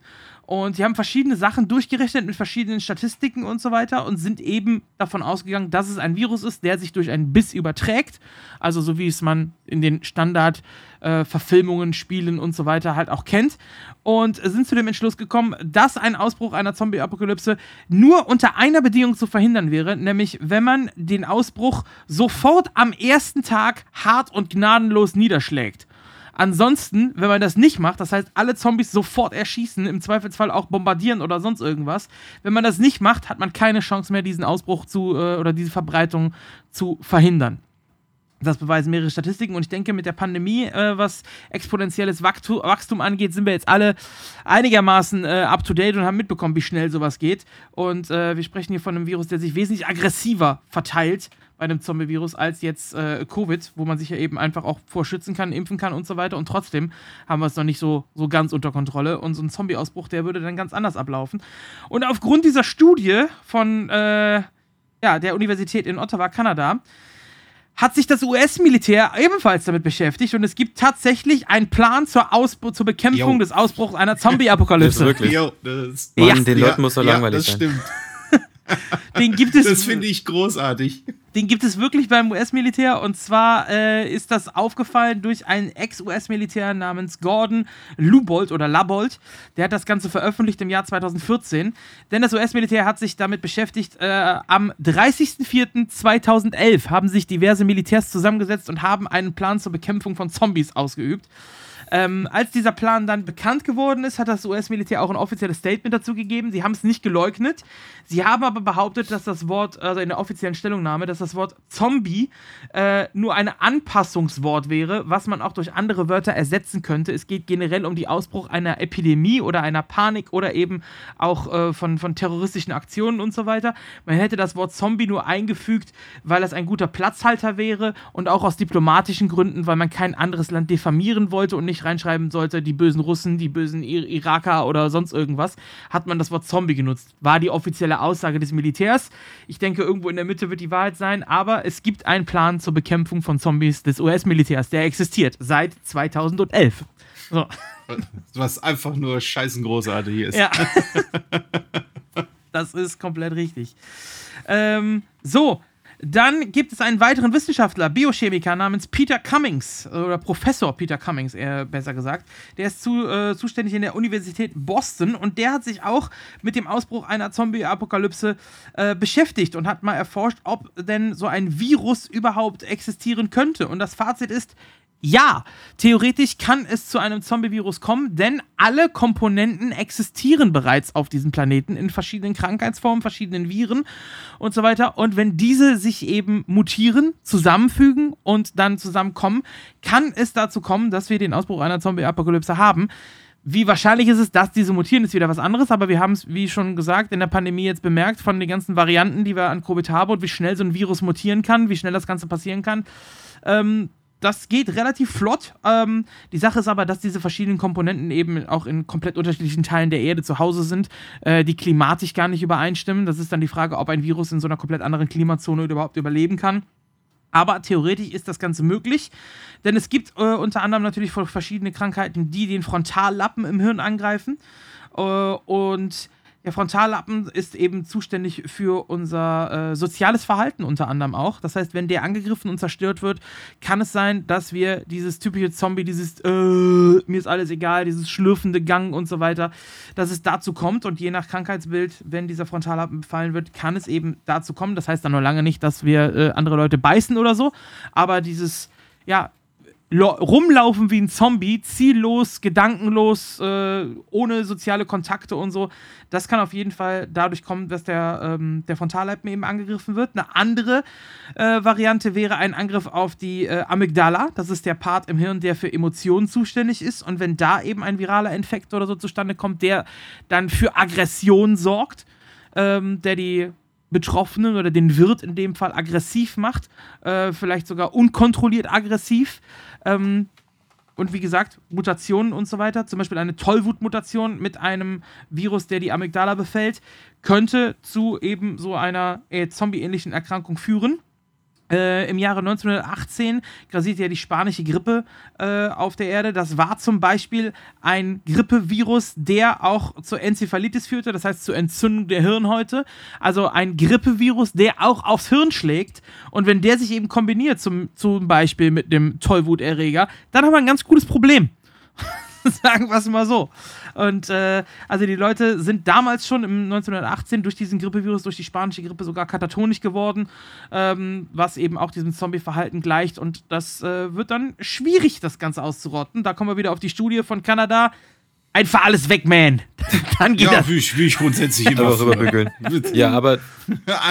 ja. Also, ähm, wenn sich jetzt diese, das ist schon eine interessante Story, die du auf jeden Fall so webst. Ähm, was man aber dazu sagen muss, also in, selbst wenn das passiert, okay, da ist dann so ein Mensch, der hat jetzt beides. Der hat, äh, der ist irgendwie die Tollwut hat er jetzt und der hat da auch irgendwie dieses, äh, diesen Zombie-Gang und so. Äh, was ja. aber niemals sein wird, ist, wenn ich diese Person ins Herz schieße, dann wird sie auf jeden Fall sterben und nicht so wie in der Geschichte ja. erst durch einen Kopfschuss. Oder wenn ich ja, dem genau einen Arm abreiße, dann wird die ja also relativ auch schnell tot sein. so. Richtig, das ist korrekt. Also sie bleiben weiter biologisch genauso wie wir. Ja. Die Sache ist aber die, wenn sich das eben paart, wie gesagt, mit so einem Grippevirus, dann brauchen die uns gar nicht mehr zu beißen. Dann ist das Ding auch über die Luft übertragbar. Okay. Zum Beispiel. Aber vielleicht als, einfach als? Bonus noch oben drauf. Also ich meine, wenn ich schon Ja, ja. sterbe, dann, naja, kann man auch gebissen werden. So. Ähm, diese Theorien basieren natürlich alle auf dem der Zom- Zombie-Theorie äh, des viralen Infekts, also einer Virusinfektion. Das Auferstehen von den Toten, die Reanimation eines Toten zum Zombie, ist sehr, sehr unwahrscheinlich. Es gibt tatsächlich sogenannte Zombie-Zellen, die wurden äh, erst vor kurzem entdeckt, im Jahre 2019 von einem schwedischen Wissenschaftler. Die existieren, die existieren auch im menschlichen Körper. Das sind abgestorbene Zellen, die trotzdem weiterleben, also in Zombie-Modus. Die sind aber so gering und so minimal und können sich auch nicht vermehren, dass es irrelevant ist für den menschlichen Organismus. Also die Zellen existieren, die wurden entdeckt, aber die sind so minimal und wie gesagt keine Vermehrung, keine Ansteckung oder sonst irgendwas, dass das keine Auswirkung hat auf den Organismus. Ach, und die werden nicht abgebaut, Ähm, oder was? Die werden irgendwann werden die abgebaut, genau vom Immunsystem. Das kommt dann aber darauf an, wie gut das Immunsystem funktioniert und so. Ne? Aber die, die werden irgendwann mit abgebaut. Aber es gibt quasi reanimierte tote Zellen, die existieren. Okay. Ja, das gibt's schon. Ähm, ja, jetzt haben wir äh, nur über Menschen gesprochen. Bei Resident Evil geht es ja auch unter anderem um Tiere, wie schon angesprochen, die Hunde. Cerberus. Und in der Tierwelt, äh, zum Beispiel, in der Tierwelt existieren Zombies tatsächlich. Also Tollwut hatten wir schon angesprochen, ist eine ähnliche Form. Zum Beispiel in 28 Days Later sehen wir auch Tollwut-ähnliche Verhältnisse. Aber vor allem im Insektenreich, da äh, gibt es tatsächlich Zombies. Und zwar gibt es da einen Pilz, also da werden wir dann eher so in Richtung The Last of Us. Äh, ein Pilz, der da heißt äh, Cordyceps-Pilz. So heißt das Ganze, ist beheimatet in Thailand, in Teilen von Afrika und vor allem in Brasilien und befällt vornehmlich Ameisen. Und zwar funktioniert das so, dass die Pilzsporen werden über die Luft übertragen. Eine Inf zur Infektion reicht ein, äh, ein Kontakt mit der Haut der Ameise. Und dann über dieses Chitin oder Panzergewebe, was die Ameise hat, kann diese Pilzspore trotzdem in die Ameise eindringen, befällt dort das zentrale Nervensystem, breitet sich dort aus. Diese Ausbreitung dauert circa drei bis fünf Tage, bis der Pilz das komplette Nervensystem übernommen hat und über das Nervensystem anfängt, die Muskulatur der Ameise zu steuern und auch das Hirn zu befallen. Das heißt, der Pilz übernimmt den Körper der Ameise. Das Ganze, bis es voll ausgeprägt ist, dauert circa 10 bis 12 Tage. Und danach verhält sich die Ameise äh, komplett anders. Und zwar normalerweise wäre die hart arbeitende Drohne, man kennt es von Ameisen, immer schön fleißig, fleißig, immer beim Stamm. Da ist es dann nicht so. Die Ameise entfernt sich vom Stamm, läuft quasi, also läuft weg von zu Hause. Die arme kleine Ameise. So. Und ähm, begibt sich dann äh, in einen Bereich, wo das Gras besonders hoch wächst.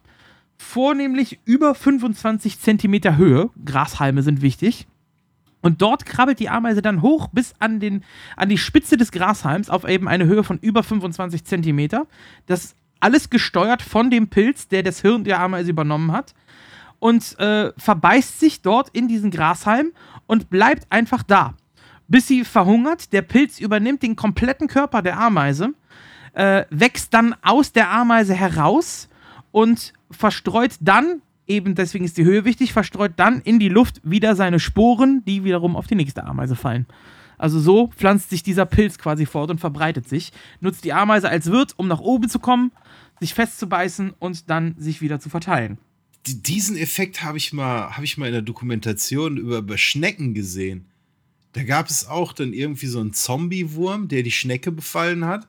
Dann hat, der, hat dieser Wurm dann die Schnecke dazu gezwungen, möglichst hoch zu klettern, auch auf den Grashalm oder Ja. von mir aus auch auf den Baum oder so. Und dann, das ist total bescheuert, sah das aus. Dann ist der Wurm in die, äh, in die Fühler oben der Schnecke gegangen, hat die aufgebläht und hat die zum Leuchten gebracht, sodass jeder Vogel Ja. aus 80 Meter Entfernung diese Schnecke sehen konnte, hat die gefressen und äh, dieser Wurm hat sich dann in dem Vogel irgendwie breit gemacht, äh, hat sich dann erstmal verhalten wie so ein Bandwurm, bis er ausgeschissen wurde und hat sich dann die nächste Schnecke gesucht. Das fand ich krass. Genau, das ist parasitäres Verhalten, dazu komme ich jetzt noch. Also wir so, hatten jetzt das okay. Pilzverhalten, du hast es gerade schon angesprochen. Genau, es gibt auch Zombie-Parasiten quasi, ähm, vor allem in Südamerika von Wespen übertragen. Die legen ihre Eier in Spinnen oder Marienkäfer.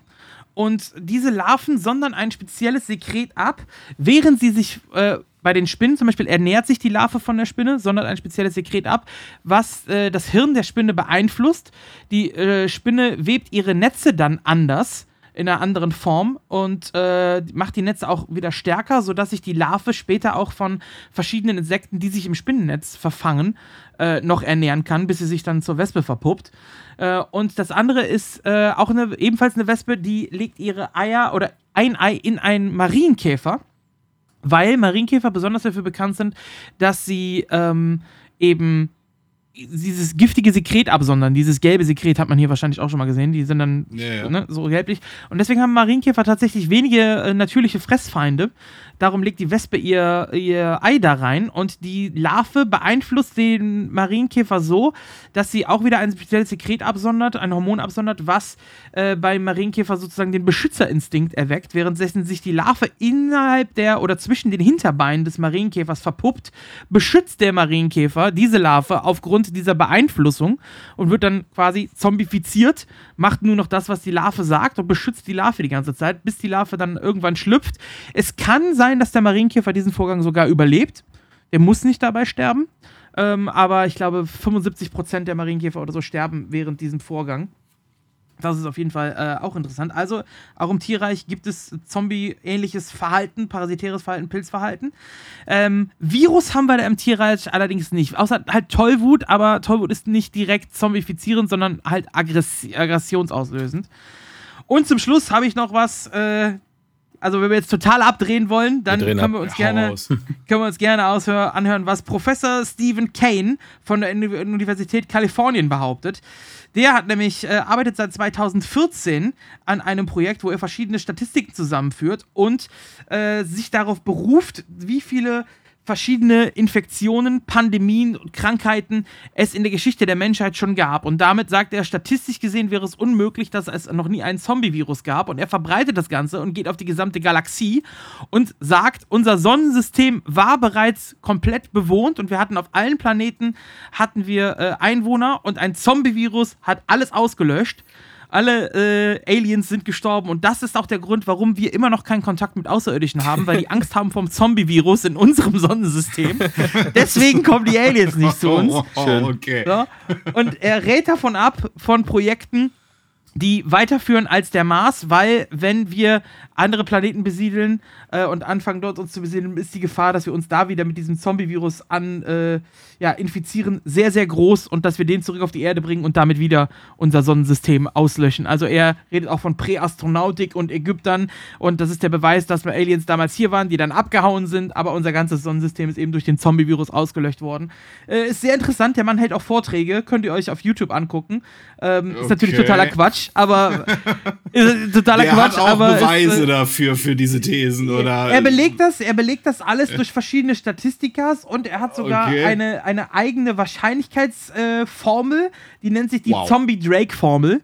Äh, Okay. die er dort ausgerechnet hat und äh, belegt das dann eben alles mit Statistiken und so weiter der gesamten Menschheitsgeschichte. Und natürlich, wenn du Statistiken aufs Universum überträgst, was unendlich ist, dann ist natürlich irgendwann alles möglich, ne? Äh, Ja, aber gut. Es ist schon lustig, dieser also Stephen Kane, Professor an der Universität von Kalifornien, ist der Mann. Also rein statistisch gesehen ist äh, jedes fünfte Kind äh, chinesisch. Äh, also das heißt, wenn du vier Kinder hast, wird dein fünftes automatisch chinesisch, Ja. rein statistisch gesehen. Ja, das ist dasselbe wie du nimmst eine Dartscheibe, wirfst einmal links daneben, einmal rechts daneben, dann hast du statistisch gesehen 100% getroffen. Absolut So. korrekt. Ja. So, also auf diesem Prinzip beruft halt, äh, basieren halt auch seine Theorien. Aber es ist ganz lustig, da mal reinzuhören. Ich habe da heute so ein bisschen mir was angehört, habe das jetzt nur kurz zusammengefasst. Und ähm, also da geht's noch ganz tief ins Rabbit Hole rein. Und wenn wir irgendwann mal eine, eine reine Zombie-Folge machen, dann äh, werden wir da wahrscheinlich auch näher Bezug zu nehmen, glaube ich. Äh, großartig. Ich glaube, den Typ muss ich mir auch mal Ja. geben. also das klingt ja, klingt ja schon, schon echt ganz gut. Ja, das waren so ein paar Zombie-Fakten, die ich da noch rausgesucht habe. Ja, finde ich, finde ich, finde ich interessant. Vor allen Dingen, ähm, dass es sowas halt auch im Tierreich gibt. Und ich glaube, die größte Inspiration für Horrorgeschichten oder generell für, für Geschichten, die schreibt immer noch das Leben selber, glaube ich. Ja. Mit Sicherheit. Also gerade so Insekten, das ist ja eine komplett andere Welt, was man da alles sehen kann. Das ist schon krass. Jo. Jo. Und ähm, von daher, ähm, denke ich mal, wird es immer irgendwo irgendwas geben, was uns hoffentlich noch weiterhin ein bisschen gruselt, ein bisschen schockieren kann. Ich glaube, Tamtam sieht das nicht so. ähm, nee, also. Hm. Tatsächlich, also es reicht mir eigentlich schon, wenn es äh, irgendwie draußen dunkel ist oder so. Und äh, so, dann muss ich, äh, muss ich eigentlich. Das ist ein schöner abschließender Satz. Es reicht mir schon, wenn es draußen dunkel ist. so. ja, genau. Weil es jetzt auch schon äh, dunkel ist, weil wir haben jetzt, wo wir die, wo wir die Folge aufnehmen, ist jetzt gerade äh, Viertel nach elf schon. Wow. Richtig. Ähm, ähm, allerdings, hm? wir hätten noch ja. eine Sache, die ich anfügen ja. wollen würde. Und zwar, wir haben eine Zuhörermail bekommen. Ja. So haben, richtig. Möchtest, möchtest du die vorlesen? Ja, gerne. Da freue ich mich schon drauf. Also, äh, Gor Katosch oder Katos hat ähm, geschrieben. Ähm, Orgnogalen. Okay, was das heißt, keine Ahnung. Vielleicht irgendwie mal eine erklärende Mail dazu. Ähm, also, der ThinkPackchen Podcast hat eine Konvergenz der Dimensionen ausgelöst. So ist es uns nun möglich, voller Neugier in eure Welt zu blicken und unseren neuen, baldigen Herrscher zu erkennen und zu verstehen. Oha. Also, und dann macht er weiter. Ich, Gor Kartosch, Kartosch, der Unkitzlige, wurde auserwählt, das Sprachrohr zu sein, um mit euch in Verbindung zu treten und Fragen zu stellen, auf das der Wissensdurst unserer Welt gestellt wird. Okay, das ist schon mal eine Ansage. Hat er jetzt äh, quasi uns zu seinen Herrschern ernannt? Also ich habe ich, ich, ich hab direkt noch eine Frage an ihn. Was, was nimmst du? Ich will zwei davon. ja. Ich wäre auch dafür, ja. dass Slash unser neuer Overlord wird. Wir machen einfach eine Familienpackung nehmen wir davon. Schick mal was rum. Ja. Das fand schön. Also mich würde vor allem interessieren, woher diese Sprache kommt. Ob das irgendwie äh, aus irgendeinem äh, Pen and Paper ist oder ist das vielleicht klingonisch? I don't know. Ähm, also Gorgatosch klingt jetzt erstmal Warhammer Fantasy mäßig. Ja?